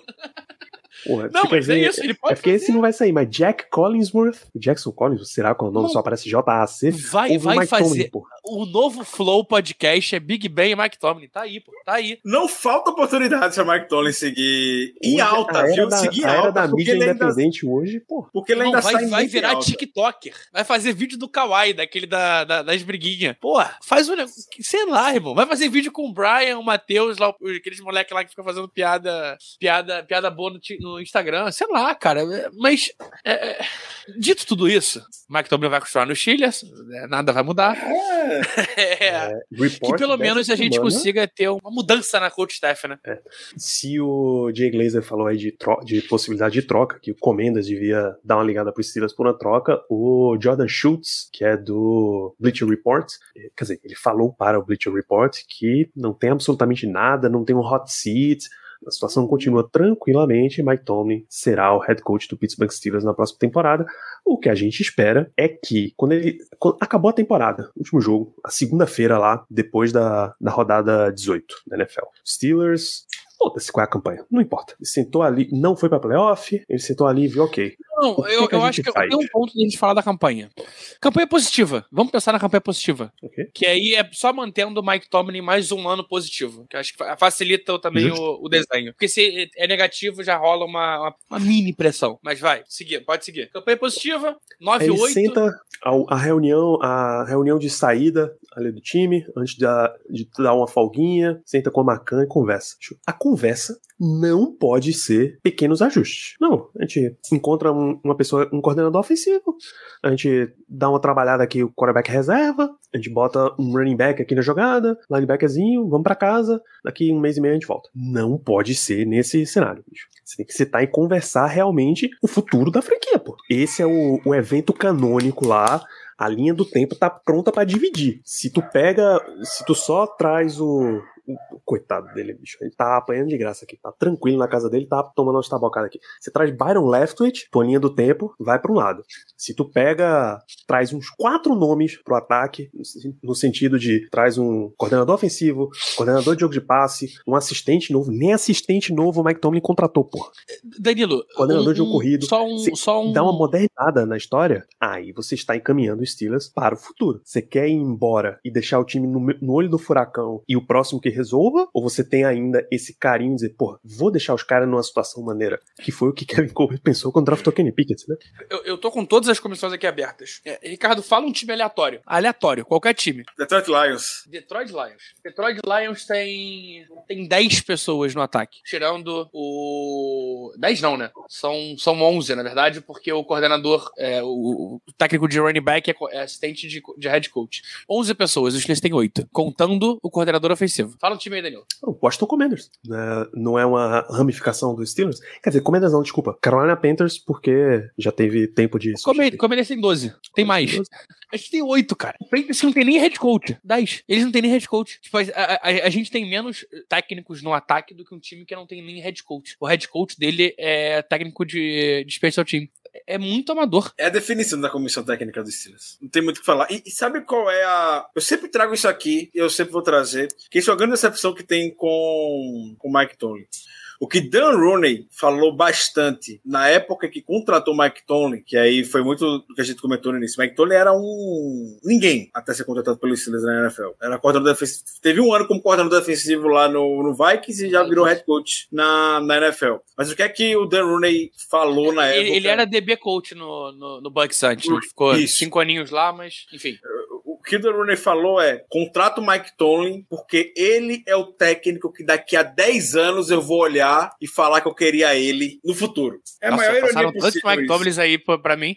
É a maior ironia possível de que o cara em que se esperava, ou quem se vendeu talvez em uma entrevista, que seria o cara que estaria constantemente se atualizando, é possivelmente um dos. ou o técnico mais defasado da NFL e que não entende o momento que a liga se passa atualmente. Cara, a gente não tem, a gente não tem um, um- uma pessoa de qualidade de controle, quality control no ataque, uma. A gente tem no special teams, tem na defesa e não tem um no ataque. Tipo assim, é- irmão, é um estagiário. O cara é estagiário, o cara ganha um salário minúsculo pra tá lá de rolé e, sei lá. E me fala, o nome, que me fala o nome dele? Me fala o nome dele? quem é- Não, quem a é? gente não tem. A gente Ah. não tem. A gente tem o, o, o Matt Tomcho, que é de, do Special Teams, tem o, Jor- o Jason Brooks, que é de é, da defesa. E detalhe, eles não estão. Não tem nem página no Wikipedia. É, esse é o nível de tamanho dos caras. Oh, sabe por que eu pedi pra você falar sobre esse Matt Tuncho? Matt Tomcho, Matt Tomcho tá lá um tempinho, bigodudo. Vi esses dias uh, no Silas de Paul Kozura falando sobre isso. Sabe quem trouxe ele pro Silas? Matt Canada.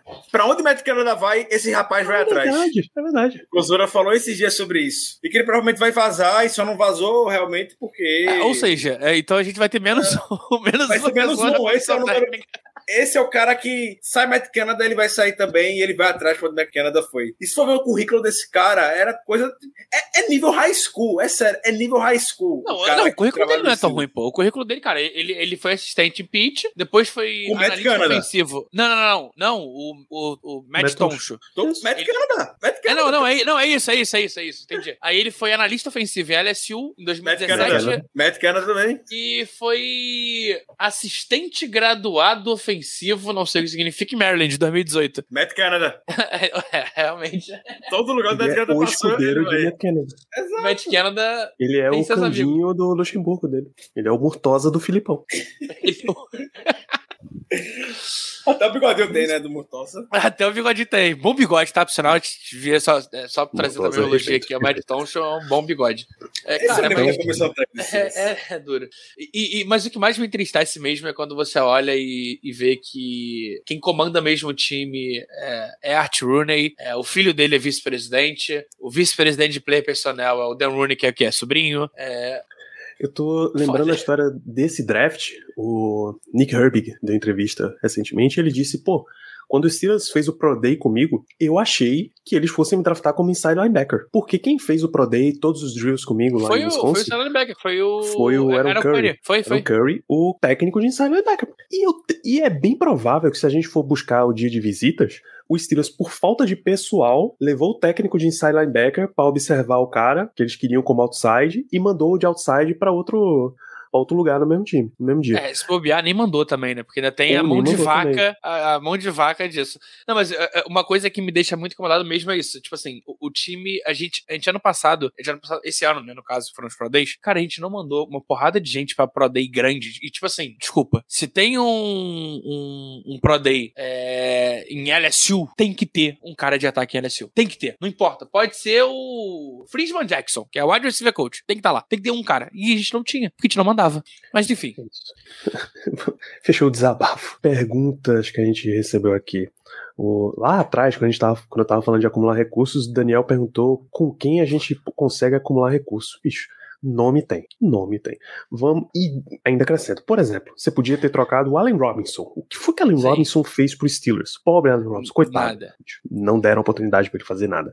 Eu, eu, o... eu vou, vou, trazer titular, só titular aqui no, no depth chart, que a gente pode acumular recursos. Najee Harris a gente pode acumular recursos. Deontay Johnson a gente pode acumular recursos. George Pickens a gente pode acumular recursos. Allen Robinson, Pat Frymouth, Demur dá pra conseguir recurso. É, seu peraí, pô, mas não a gente não quer esculhambar o time também, né? Não, vai não, tocar não, Pat Frymouth e George Pickens. Não, vai trocar todo mundo. Não vai trocar todo mundo mas, tipo assim, são nomes que, dá, que têm interesse pela liga. É, Seu Paulo e James Daniel são os dois únicos caras no ataque, e Broderick Jones são os três únicos caras no ataque que eu não trocaria por nada. Esses, esses caras aqui eu não mexo. Não, segura chega, o Pickens também, pô. Dependendo da proposta que chega, se chega uma, uma primeira rodada e uma, uma terceira no Pickens, eu, eu troco. Para acumular recurso para ir atrás de um QB e garantir o futuro da franquia, eu troco. Eu abro mão do Pickens. Não, não, eu acho que a gente consegue bons wide receivers ainda.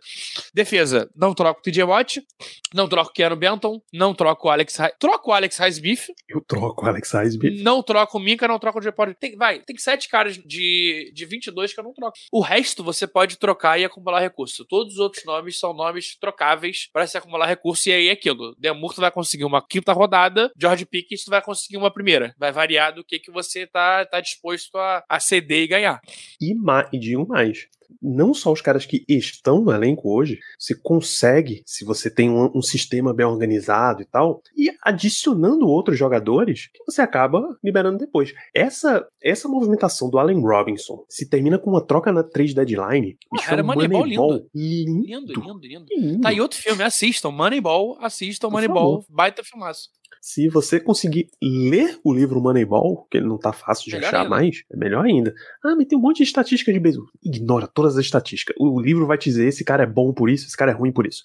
Então o Steelers tem total condição de fazer recurso atrás de recurso, atrás de recurso, atrás de recurso. Bicho, se algum time me mete, é porque ele não tem contrato, mas tivesse metido uma proposta no Con Alexander, por exemplo, ao final, final da temporada. Valeu.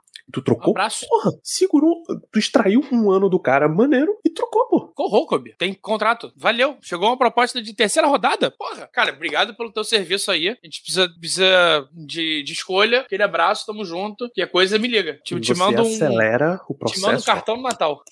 Um monte. Se por acaso os caras lá não te quiserem mais, a gente traz aqui num outro cenário e tal, pô. Show? Vambora. É, tinha uma, uma, pergunta do, do Prat sobre QBs veteranos. Tem. Você chegou a salvar essa? Separei, separei ela aqui. Porra, maravilha. É, eu, tô, eu tô com a lista aqui de QBs que ficam é, sem contrato pro ano que vem. E aí eu só vou entrar em sem contrato porque troca é aquilo, cara. Vamos falar de Kyler Murray, já fala, eu vi no chat falando Kyler Murray, cara. Kyler Murray vai entrar em ano de contrato ano que vem. É, Justin Herbert vai entrar em ano de contrato contrato no outro ano, se não me engano. É, então, são caras que não dá nem. Eu digo ano de contrato, é o ano que o contrato começa. É o contrato de ah, três anos que vai começar ainda. É, eu vi que tu fez o olho, eu é falei, não, ano, ano de vai contrato, ano contrato. de contrato, tradicionalmente, é, pagar, o, né? o, último ano. Sim, sim, sim, não é isso, mas enfim. É o ano que ele vai começar a valer o contrato que ele assinou ano passado. É, é Herbert, mesma coisa. Daqui a um ou dois anos que começa a contar o contrato. Vamos lá, tem disponível. Kirk Cousins é, é, é um movimento que você tá falando, cara, esse aqui é meu QB, ele tem 36 anos, eu vou, vou ter ele por dois, três anos e depois disso eu penso em resetar. Eu adoro, eu adoro. Eu acho que seria um encaixe perfeito com os últimos bons anos de Minka e de TJ Watt. Se você quer maximizar é, essa escala, Kirk Cousins é o nome. Ryan Tannehill. Eu não quero nem, eu não gostaria nem de estar de ouro. Bicho, Ryan Tannehill, eu não quero nem assim. Ah, o Silas. De graça, eu não quero, não quero de graça. Não, não, não quero. O Silas limpou a, o banco de reserva de quarterback. Ele demitiu o Mitch Trubisky, ele demitiu o Mason Rudolph. Ele trouxe uma drafted free agent pra Eu trago o Joe ali, Flacco antes dele. E ele foi atrás. O Flacco é pesado, mas eu, eu, não, falei, eu não quero o Ryan Tannehill de jeito nenhum. Esse já é o cara que saiu de uma situação ruim, pegou uma situação, foi ok, e desmoronou de novo. N não dá, ok? Absolutamente ele é, ele é, não ele dá. bancou pra um cara pior do que, do que o Kenny Pickett. Ou seja, não faz sentido. Jacob Brissett Jacob Brissett era o cara que eu era um dos caras que eu queria, queria pra como esse ano. a ponte de Pickett. Não, então, eu gostaria dele. Eu, eu teria gostado se ele tivesse vindo esse ano pelo trabalho que ele fez no Browns ano passado. É, Só que no é lugar do justo Trubisky. que ele Se ele tivesse com, atrás com ele um- na frente do Trubisky, oportunidade. eu estaria mais, mais tranquilo. É justo ele ter ido atrás de oportunidade. Foi o quê? Atlanta? Não, Não. Atlanta foi o Heineken. Como? Era outro lugar pra, pra ser titular, talvez. É, Tyrod Taylor. É, não. Não, já Não. chega, chega. Marcos Mariota. Simpatizo muito por ele por causa do, da série do o quarterback, da série quarterback da Netflix, mas não, obrigado. Sam Darnold, não acho que disputa nada. James Winston, dependendo do valor, eu aceitaria. 4 milhões de James Winston eu pagaria. Pra ter ele brigando por- com o Kenny Pickett pra ver qual é, eu acho, eu acho melhor do que, do que Trubisky. E, e- mas é isso, eu acho melhor do Pickett que com- Trubisky. É isso. Se você me der Pickett contra Winston em 2024, eu espero Contra um que calouro. você tenha Contra um calouro de dia 2. Isso. Eu espero que você tenha ido bem no calouro, porque, bicho, não É. É. Drew Locke. Não, não, chega, pô, chega. Não, não, Chega, não, não. Tem feito jogos interessantes, mas não. É, e o último nome da. Não, tem mais, vai, tem mais dois nomes aí que eu boto ainda. Vai. Baker Mayfield. É, esse eu aceitaria de verdade. Eu acho que valeria uma aposta. Acho que pra brigar com o Kenny. É, se você, assim, cara, o Kenny é o nosso QB. O máximo que a gente vai trazer é um cara pra brigar com ele. É, eu acho que eu traria o Baker na frente de um calouro, porque eu acho que o Baker pode entregar mais do que um calouro de dia 3. Tipo assim, é mais fácil tu acertar com o Baker do que o calouro dia 3. Sabendo que a gente não vai a lugar nenhum com Baker Mayfield. E os últimos dois nomes. É, Bridgewater eu vou ignorar, Por porque por motivos óbvios. É, Garney Minchel é um dos nomes que a gente vai enfrentar essa semana. Que, todo respeito, eu amo Garney Minchel, mas. Eu, eu, inclusive, eu vou comprar uma camisa de Jacksonville do Garney Minchel. Eu, eu, eu quero ter Boa. uma camisa de Jacksonville do Garney É. Minchel. Me- Isso merece, isso merece. Isso, isso- isso foi uma coisa muito linda na liga. Não dá. E o último nome, que pra mim é pior do que Garney Minchel, é Joshua Dobbs. Eu amo Joshua Dobbs. Nosso fogueteiro, nosso astronauta. Eu espero que tu nunca mais pise em Pittsburgh. Você é ruim. Vai fazer foguete. Vai, bicho, esse cara vai ser um quarterback coach absurdo. Com certeza. Do céu, Absurdo. em Marte. E digo, só que eu digo mais. Ah, você quer trazer o Joshua Dobbs, ele vai ser um. Se você quiser trazer ele pra comissão técnica, é lá embaixo. Tu vai ser quality, Quality control. control. Você No vai lugar do começar Toncho. Aí- muito por baixo. Assina agora, no lugar do Toncho. Vai tirar o bigodudo isso. do ca- pelo careca. Ah, mas, nossa, mas Big Ben devia ser coordenador ofensivo. Não, pô, não é assim que a gente quer. A galera fala de Ben Roethlisberger coordenador ofensivo e acha que isso não é promoção interna, Léo. Não, mas não pode promover os caras. Tá fazendo exatamente a mesma coisa propondo isso daí. Tá promovendo do sofá pra sideline. E, e detalhe, eu, eu, teve- eu ainda ignorei alguns nomes que, desculpa, eu não quero citar. Eu acho absurdo a gente citar Carson Wentz e companhia. E Tyrod, é, Tyler Huntley e. É, o reserva profissional também. É, o reserva profissional também não faz sentido. Tem um nome, Jake Browning. Porra, mas por que o, o, pobre Cincinnati Bengals vai se desfazer de Jake Browning? pô? Ah, aquele é, aquele é free. É, se esse cara, eu não acho que ele vai compor. Peraí. Ele tem um nível muito parecido com o Pickett hoje, com o que a gente tá vendo de Pickett até aqui. E eu acho que o time dele não tem nenhuma resistência pra ele contra liberar. Zach Wilson. Não, ele, ele, ele vai ser liberado ano que vem. É, É, ele tem só 2024 de contrato. Não, então, mas, mas- e aí, mas eu digo isso porque essa semana vazou a notícia de que é, o Rodgers está para voltar, o Rodgers pediu para ele jogar, ele não queria jogar porque ele queria estar saudável para conseguir um, um lugar é, em 2024. Mas foi jogar, né? É, é, foi jogar. Óbvio que foi jogar, óbvio que foi jogar. Porra, pelo amor de Deus. Essa categoria aí, é, o Zach Wilson, o Trey Lance, é os caras. Quer dizer, o Trey Lance é outra categoria, na verdade. O Sandarnold aqui era dessa. Deixa eu ver se tem mais um cara. Não, eu coloco, eu coloco o Zach Lance, eu coloco o Lance também junto, tá? Coloco o Lance junto, coloco o Heineken junto, coloco. Heineken, ok. É a mesma Mac, prateleira. jo Mac Jones eu coloco junto, tem mais um ano de contrato, Mac mas a gente sabe Jones que não é vai pra lugar mesma nenhum. prateleira boa. É, coloco o Tommy DeVito, Não, Tommy DeVito é, é a maluquice se o Giants também se desfazer, pô. é, Davis Mills. Davis Mills, boa. É o nome que tá na mesma prateleira. A gente não tá sugerindo esses caras todos, a gente só tá dizendo que são caras que vão. que são a mesma coisa, que é tem, o tem, cara que tem ele um cara, tinha a vaga, não rolou, mas tem gente que vai dizer que consegue consertar, tá? tem um cara que tá Hum. acima dessa lista. É, Ele Tá. é o mesmo, ele é o mesmo, é, quer dizer, ele tá nessa lista, mas ele tá um degrau acima desses todos, que é o Justin Fields. Que é o único Que- nome desses que eu, que eu, eu faria uma aposta. Justin, Justin Fields, pra mim, é a mesma gavetinha do Kyler Murray. Não, pra mim, o Murray tá não, muito eles, não fraca- eles não fracassaram ainda. É isso que eu quero dizer. Eles estão é, num o Kyle- time o bem fracassado. deu certo. O Murray pra mim deu certo. Pra mim o Murray é um QB da NFL. É um franchise QB da Ok, NFL. O ok. Fields ainda falta chegar lá. Mas o Fields, eu, eu, eu, eu apostaria no Fields. Eu apostaria. Porque eu, acho coloco válido. os dois na mesma, na mesma prateleira, mesma gaveta, porque são dois jogadores que vão estar no mercado se o time resolver começar de novo com o próximo quarterback. E os dois estão em situação de fazer isso daí, se quiser. E tem outros nomes também que, pelo amor de Deus, tipo, Jimmy Garoppolo e Ah, não, não, não, não, não. Bailey Zapp e companhia. Geno Smith. Tá aí, Geno Smith. Tino Smith, ele é um cenário do que a Interessante. gente tá falando. Interessante. Tipo assim, eu pagaria uma quarta rodada no Geno Smith pra ver qual é. Eu, recla- eu acabaria reclamando muito nessa situação, mas Eu, eu, então, eu entendo. reclamaria menos, eu reclamaria menos do que trazer um. Um, sei lá, eu, preferia isso do que um Baker Mayfield. Me sentiria mais confortável. E olha que, Ok. de novo, Baker é, uma- é um nome que eu gosto, não desgosto. É, seria um nome muito mais barato do que um Justin Fields. E talvez te entregue mais.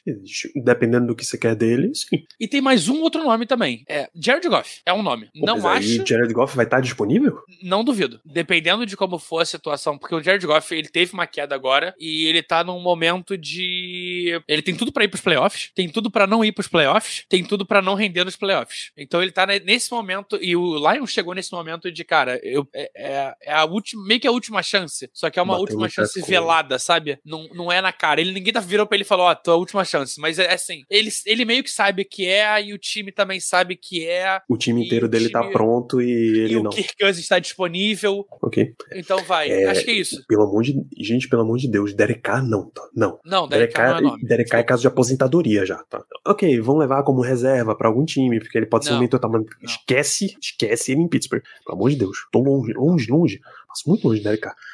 Então, no resumo da história, a gente quer o seguinte: a gente quer um quarterback que venha trazer disputa e a gente quer um calouro também pra disputar. Porque você precisa acelerar esse carrossel de quarterbacks caso você realmente não consiga. E o principal de tudo é um coordenador ofensivo que qualquer um dos três que ganha a disputa, ele vai dar condição pro time ganhar jogos. Porque a defesa dos Steelers dá condição pro time ganhar jogos e o ataque não dá. Ponto. Bom, em resumo, é isso daí. Você deveria estar em condições de, ah, pô, nesse jogo aqui, realmente a, a situação degringolou e não dava pra competir no tiroteio. A quantidade de jogos que o Steelers teve, que a defesa segurou mesmo a onda e o time perdeu, pô, o Steelers perdeu o quê? 13 a 10 pra Cleveland? Foi? Um negócio assim? Então. Então não Vamos dá se. Então a gente fech- tá fechado aqui em Kirk Cousins a melhor opção, tirando, Ah, é ignorando melhor o fator calor, o Kirk Cousins é a melhor opção pro time pensando em vitória, pensando em qualquer Eu, coisa. te- eu tenho meus problemas com, com Cousins e não é do nível de jogo dele. Eu acho que ele é um quarterback mais do que competente NFL. Ele daria mesmo condições para os Steelers. Mas eu tenho muita, muita resistência nesse, nessa questão de reaproveitar muito nome, sabe? Eu tô desacostumado com quarterback novato. Eu já vi muito com substituição de quarterback. Ele é muito rodado. Eu já vi muita situação de, ah, a gente traz esse cara, a gente consegue lidar com ele. Nem todo mundo é o Kurt Warner, sabe? Tá aí. Não, não, tá aí uma comparação interessante. Ignorando o Kurt campo. Warner foi um O, o nomaço. Cousins tem, o. Cousins caminha a, longo, a longos passos pra ser o novo Kurt Warner. A diferença é que Cousins não teve um Greatest Show on Turf no currículo dele. Mas ele sim, ele é Mas um, teve um o veterano Like que consegue se estabelecer. ele é um veterano que consegue se estabelecer em vários cenários. Então, pelo amor de Deus, o Silas precisa se dar condições de competir no ano que vem. E aí, Adamés, se a gente fosse o Marcan, o que é que a gente faria para dar um rumo para esse time? Olha só, hoje não tem muito o que fazer. Final de temporada tem muita coisa. O, re- o principal é você precisa continuar adicionando talento no time. Quando a galera fala é, eu vou, vou usar um exemplo. O Steelers fez a troca pelo Allen Robinson. A galera, nossa, mas a gente já não teve. A gente já tem Deontay Johnson, a gente já tem George Pickens. Por quê? É porque a galera tá comparando. Quando você adiciona um jogador, você necessariamente precisa adicionar na vaga do número 1. E não é isso. Você pode adicionar na vaga 3, 4, 5, 6 wide receivers. Se o wide receiver 6 é o Allen Robinson, você tá num cenário maneiríssimo. O receiver 6 do Miami Dolphins, que é essa máquina ofensiva, é Chase Claypool. E é o Chase Claypool 2023, que é horroroso. Bom, se eu fosse o Marcan, eu traria. se eu fosse o Marcan. Se eu fosse o Marcan, eu daria all-in no Drake May. Eu, eu, eu mandaria três primeiras rodadas e mais o que fosse pro cara que eu, eu acredito. Pra mim, ele é o. Ele é o segundo melhor QB que eu vi, tape, de, de college. Ele só não é melhor do que o Sunshine, do que eu vi até agora. Então eu, eu faria um all-in por ele, mas sairia muito caro. A gente tá falando aí de mais de três primeiras rodadas. Se bem que, se bem que pode ser no Patriots, né? Então a gente pode enfiar aí umas 97 sexta rodada que o Bill Belichick vai gostar. Não, também Belichick é o outro que tá em um monte de rumor pra ser trocado. É, mas enfim, é, é, cara, e os eu, mesmos eu, dois, eu, David Tepper e Josh Harris, gostariam de contar com o Bill Belichick. é, a a win num QB calouro, e aí não, não digo nem no Drake, no Drake May ou no Caleb Williams, mas talvez subir pra uma, sei lá, vamos supor que a gente, a gente hoje tá em qual posição? Ah, 20, talvez? Não, 23, abaixo disso. Tá na ainda. 23. Vai, pagar uma primeira e uma segunda a mais e subir pra uma 7 e buscar um Jaden Daniels. Ou ir atrás de Kirk Cousins e, pensando em futuro, qual das duas tu se sente mais confortável? Gastar um pouquinho do futuro e ir atrás do cara do QB que. Entendendo que o Marcan viu o Jaden Daniels como o QB da franquia. Que a gente também não. É, é aquilo. É draft. Não, tudo bem, tudo bem. É, eu prefiro ir atrás do Jaden Daniels, até porque você ir atrás do Kirk Cousins hoje, você, num, num bom cenário, você já precisa trabalhar quem vai ser a reposição dele. Ou você já precisa acumular os recursos pra ter a, a reposição dele. E ó, E grana. ele vai te custar grana. Estamos falando aí de um Não cara que eu vai acho- custar 30 milhões, pelo menos. Pelo menos. Eu acho que o 40, Steelers, o. Steelers tem cenário bom pra pagar por ele. Que ele não vai Eu comprometer o cap da ter que- franquia. Eu tive que olhar aqui, a gente vai ter que mexer. A gente hoje tem Mas- menos 6 milhões de cap. Dá, Mas é aquilo. O Steelers tem Corta, reestruturação corta Allen Robinson, corta Chucks, corta não sei o que. Eu mexi aqui rapidinho já abri 40 milhões. Então tem. É, o, que, o que sempre me, me incomoda nos, nas avaliações, e quando eu digo avaliação, é quando a gente pega o, o- a galera mais geral, assim. É quando você vai ouvir o, o Andrew, o Filipone, lá de Pittsburgh, falando, o Mark Madden, ou você vai ler comentários de torcedor. Você pode ter uma franquia num- rodando num nível absurdo sem fazer um sacrifício gigantesco. Porque pensa assim, você deu três escolhas de primeira rodada, saiu da 23 para número 2, draftou o Drake May. E você deixou todo o resto do teu time ir embora, você não fez nada. É, não adianta nada. Você não vai disputar título, que é o que você quer, tá? Mas, se você estrutura e você vai continuando adicionando talento, e aí você pega a tua escolha 32 e seleciona o Lamar Jackson, que é o que Baltimore fez, e continua sendo um time que disputa. É, o mundo Tá. ideal é isso. É você conseguir trocar a roda com o carro andando. A gente tentou. Não deu certo. O prime a primeira roda já voou. É, A gente tá tentando trocar a roda, a segunda roda com carro faltando uma roda e o carro andando. É E, mais difícil, assim, mas não é impossível. É uma parada que O Rams dói. conseguiu. O, o Daniel botou aqui no chat. O Rams conseguiu. O Rams gastou todas as rodas possíveis, mas deu certo. O Rams, ele fez isso e ele tem uma comissão técnica absurda, assim. Bicho, a geração Sean McVay começa com o Sean McVay head coach e o Wade Phillips de coordenador defensivo. Isso é muito alto. O trabalho que eles fizeram é muito alto e eles já estão de volta, de fato. Eles já estão desenvolvendo a próxima geração aí do Ravens, Karen Williams, Puka Nakua, resgatar o Kevin Dodson do basicamente o lixão, resgatar o Aquilo Witherspoon do lixão. NFL que os caras eram free agent, basicamente, escolha de sexta rodada. Então, você consegue restabelecer franquias da NFL sem fazer movimentos muito grandes. Ao mesmo tempo em que tem movimentos que você faz e ele instantaneamente decola a tua equipe. O que o A.J. Brown gerou pro Eagles, o que o Christian McCaffrey gerou pro 49ers, o Tarek que Hill, o Tarek Miami. Hill gerou pra Miami. São É, três é movimentações aí, Só- mas são três equipes. É, mas já eram três equipes a na beira espera, de a virar a chave. espera do. A espera do. Não é a espera do milagre, né? Mas é a espera do, do empurrãozinho. Tipo, eles estavam ali, é, tinham tudo pronto. Aí o passarinho. Passarinho que faltava só bater asa e voar. O carro tava n- num lugar, a chave na ignição, era só entrar o piloto, virar a chave e partir, sabe? Hoje a gente tá longe disso. Porra, esse aqui é o meu ponto, cara. Eu não sei É, se a é gente que tá parece longe estar assim. perto, não parece estar perto. Eu, eu tenho a sensação tá de que muito é, é um. Ao mesmo tempo em que um faz estalão, tempo mas que eu não, não é um vejo o elenco dos. Ao mesmo tempo que eu não vejo o elenco dos Steelers tão bom, a gente não vê o time tão mal há muito tempo. Não, e, e- é o que eu tô falando. A gente. É, é que pra gente não parece ser um. Pelo menos pra mim, não parece ser um- uma troca por um jogador. Não parece ser um estalo de um jogador que vai chegar e trocou. Pra mim, parece ser alguma coisa acima. Técnica. Alguma coisa na comissão técnica de que vai instalar e resolver. Porque, tipo assim, a gente tem talento. O Steelers tem muito talento, porra. Muito talento. É absurdo. Eu não acho que o Kenny. Pickett é um cara ruim. Eu não acho que o Kenny é o pior que.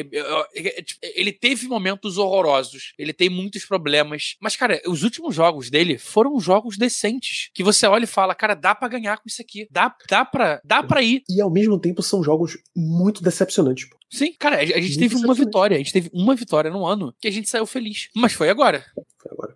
Porque vê o que é a estrutura dos Steelers. O grupo de wide receivers é muito bom. Se eles tivessem mais oportunidades, a gente veria realmente o quanto eles são bons. Tyrande, se não tá resolvido, tá quase. Edge rusher é absolutamente de elite. Linha defensiva é excelente dos Steelers. Cornerback, os Steelers conseguiu ajustar, bicho. Patrick Peterson tá bem nas últimas semanas. Demorou, mas os Steelers ajustou. É, o grupo de linebackers era tava muito bem até começar a lesionar todo mundo. Então, assim, o time tem- teria talento suficiente pra competir. E eu digo competir mesmo, os caras. Só que aonde é- o time tá falhando em situações chave. Primeiro que o time não tem ataque, apesar do talento dos caras, quando a bola chega na, na mão deles em boa situação, eles conseguem render. Ah, running back também, o, o Silas tá, tá super bem na liga. Ele não tem o, o Christian McCaffrey, ele não tem um esquema corrido que gera um Raheem Mostert, um Devon Achane, mas o Silas tá bem. É, onde é que o time tá falhando? Em esquema ofensivo? Em quarterback? Porque não me. Eu defendi Pickett por muito tempo, muito tempo. Mas quando, quando começou a acumular a sequência Danilo, de jogos que não de- tinha dois touchdowns, porra. Você falou de running back. É, e tirando essa última rodada, nas três anteriores, a gente tem os dois líderes de jardas terrestres da liga. Nas quatro rodadas, desculpa. Tirando essa última, nas quatro, a gente tem, a gente tem três. A gente tem, tem o primeiro e o segundo na frente do McCaffrey. McCaffrey tá embaixo de Warren e Najee Harrison. Ou seja, tá- tem talento. Tem talento. A gente falha em quarterback? Muito. Pra mim é coach staff. Pra mim é, é o maior Não, o coach staff é o principal. É porque o que é que isso reflete no campo? O quarterback não rende, teu center é pavoroso e tackle, que hoje você só precisa substituir um. E aí dói, pô. Dói você ver um, um elenco nesse nível maltratado desse jeito. Dói muito. É, é- é- é maltratado mesmo. É ma- um maltrato que a gente tem com os jogadores. Tipo assim, a gente tem Não tudo menos. É, Quer dizer, a gente tem as engrenagens, mas o que faz a engrenagem rodar tá faltando. O óleo, né? Falta óleo, é isso. Falta óleo nos Steelers. Olha, Então, assim, ah, a gente precisa. quando, vo- quando a gente começar a discutir em off-season, não. O Steelers precisa sair da primeira rodada com seu center do futuro. Não. não é que ele precise sair com o center. Ele precisa ter as opções. O, o Creed Humphrey, que a gente tanto falou, saiu na segunda rodada. Não saiu? Saiu depois do. Não foi nem o primeiro center, foi o segundo center. O primeiro, O se não me Landon engano, é o. é o- primeiro. Não, então, mas é que o Lando Dixon já foi draftado como, como guarda até. Ah, é verdade. Mas o primeiro center a sair foi o. Foi o, o Queen Miners, não. Não, Queen Miners foi a terceira rodada. o, o Josh Myers do. Josh Myers do Packers. Isso, foi. Acho que ele, ele sai ele sai uma antes do Creed Humphrey, se não me engano. É, Então, center normalmente você não necessariamente precisa draftar na primeira rodada. Ah, o, o Steelers precisa achar o seu quarterback na primeira rodada. Quarterback é, é outra situação. Mas você sempre, E sempre também não precisa ser na primeira rodada. Não, você sempre tem outras formas de resolver seus problemas, tá? Essa, essa é a grande, a grande situação, o grande resumo da ópera, assim. Inclusive, sempre eu- pode resolver de outro jeito. Eu tendo mais a aguardar um Bonix numa segunda rodada ou um. Como é que é o nome do outro rapaz? É. Caraca, como é que é o nome do outro rapaz? Que branco. Da onde, pô? Michael Pérez. Eu tendo a esperar eles numa segunda rodada do que a gente subir atrás de um J.D. Daniels ou do, de um dos dois primeiros QBs. Que em tese, em tese é o top 5, é isso aí, tá? É, não acho que vai entrar ninguém no top 5. Muita gente voltando pro college. Então era uma classe que a gente esperava ser muito forte e já não, virou, já não é tão forte assim. Dito isso, tanto o Bo Nix quanto o Michael Penix. Bo Nix é uma situação muito parecida com o Pickett, tá? Não jogou nada um tempão e o último ano tem um bom ano, com muitos touchdowns e tudo mais. Não necessariamente vai traduzir na NFL. Michael Penix é um, é um- é um pouquinho diferente, mas também é um cara velho. Também é um cara que tá no último ano, sexto ano dele no college. Enfim, Isso eu preciso assumir o papel de Germano Coutinho aqui, é usar a hashtag queremos Penix, mas... Então, lembrem sempre, crianças, sempre tem outro jeito de resolver. O Steelers não draftou um receiver esse ano e achou seu receiver 3 numa troca. Vai sexta, vem sétima com Allen Robinson. É isso. Você só precisa se dar, se mexer. Você tem que se dar a oportunidade para melhorar o seu time. Porque, ah, o Steelers não, não draftou nenhum linebacker, meu Deus, que absurdo. E aí ele foi lá, contratou três e conseguiu, com o esquema, fazer os três renderem. Com com o Belando Roberts e o com o Alexander. Inclusive, cara, de novo exaltar o Marcan, que foi um puta trabalho com, com esse trio de, de linebacker, tá? A gente criticou, cara, a gente, a gente apelidou aqui de pote de feijão. Mas o trabalho, Sim. quando é bem feito, filho, é bem feito. E o Aaron Curry também, que é o. Chegou esse ano, né, pro Steelers. E ele veio de onde mesmo? Casa, de Seattle. Foi ele? Não, o Seattle não foi outro? Não, foi ele. Ah, boa. Eu sempre confundo os dois. O Denzel Martin que veio de fora, então. Ou já tava aí? Não, ele veio de fora porque o Flores, que era do, do ano passado. Uh, é, Ou ele não era do... Ah, ele era assistente dos Steelers. Boa. Entendi, justo. Então, se o time se der a oportunidade de buscar nomes em variedade para melhorar, a gente vai ter uma situação muito boa e eu acho que, que a gente encerra as perguntas que a gente teve por hoje. Um belo desabafo também.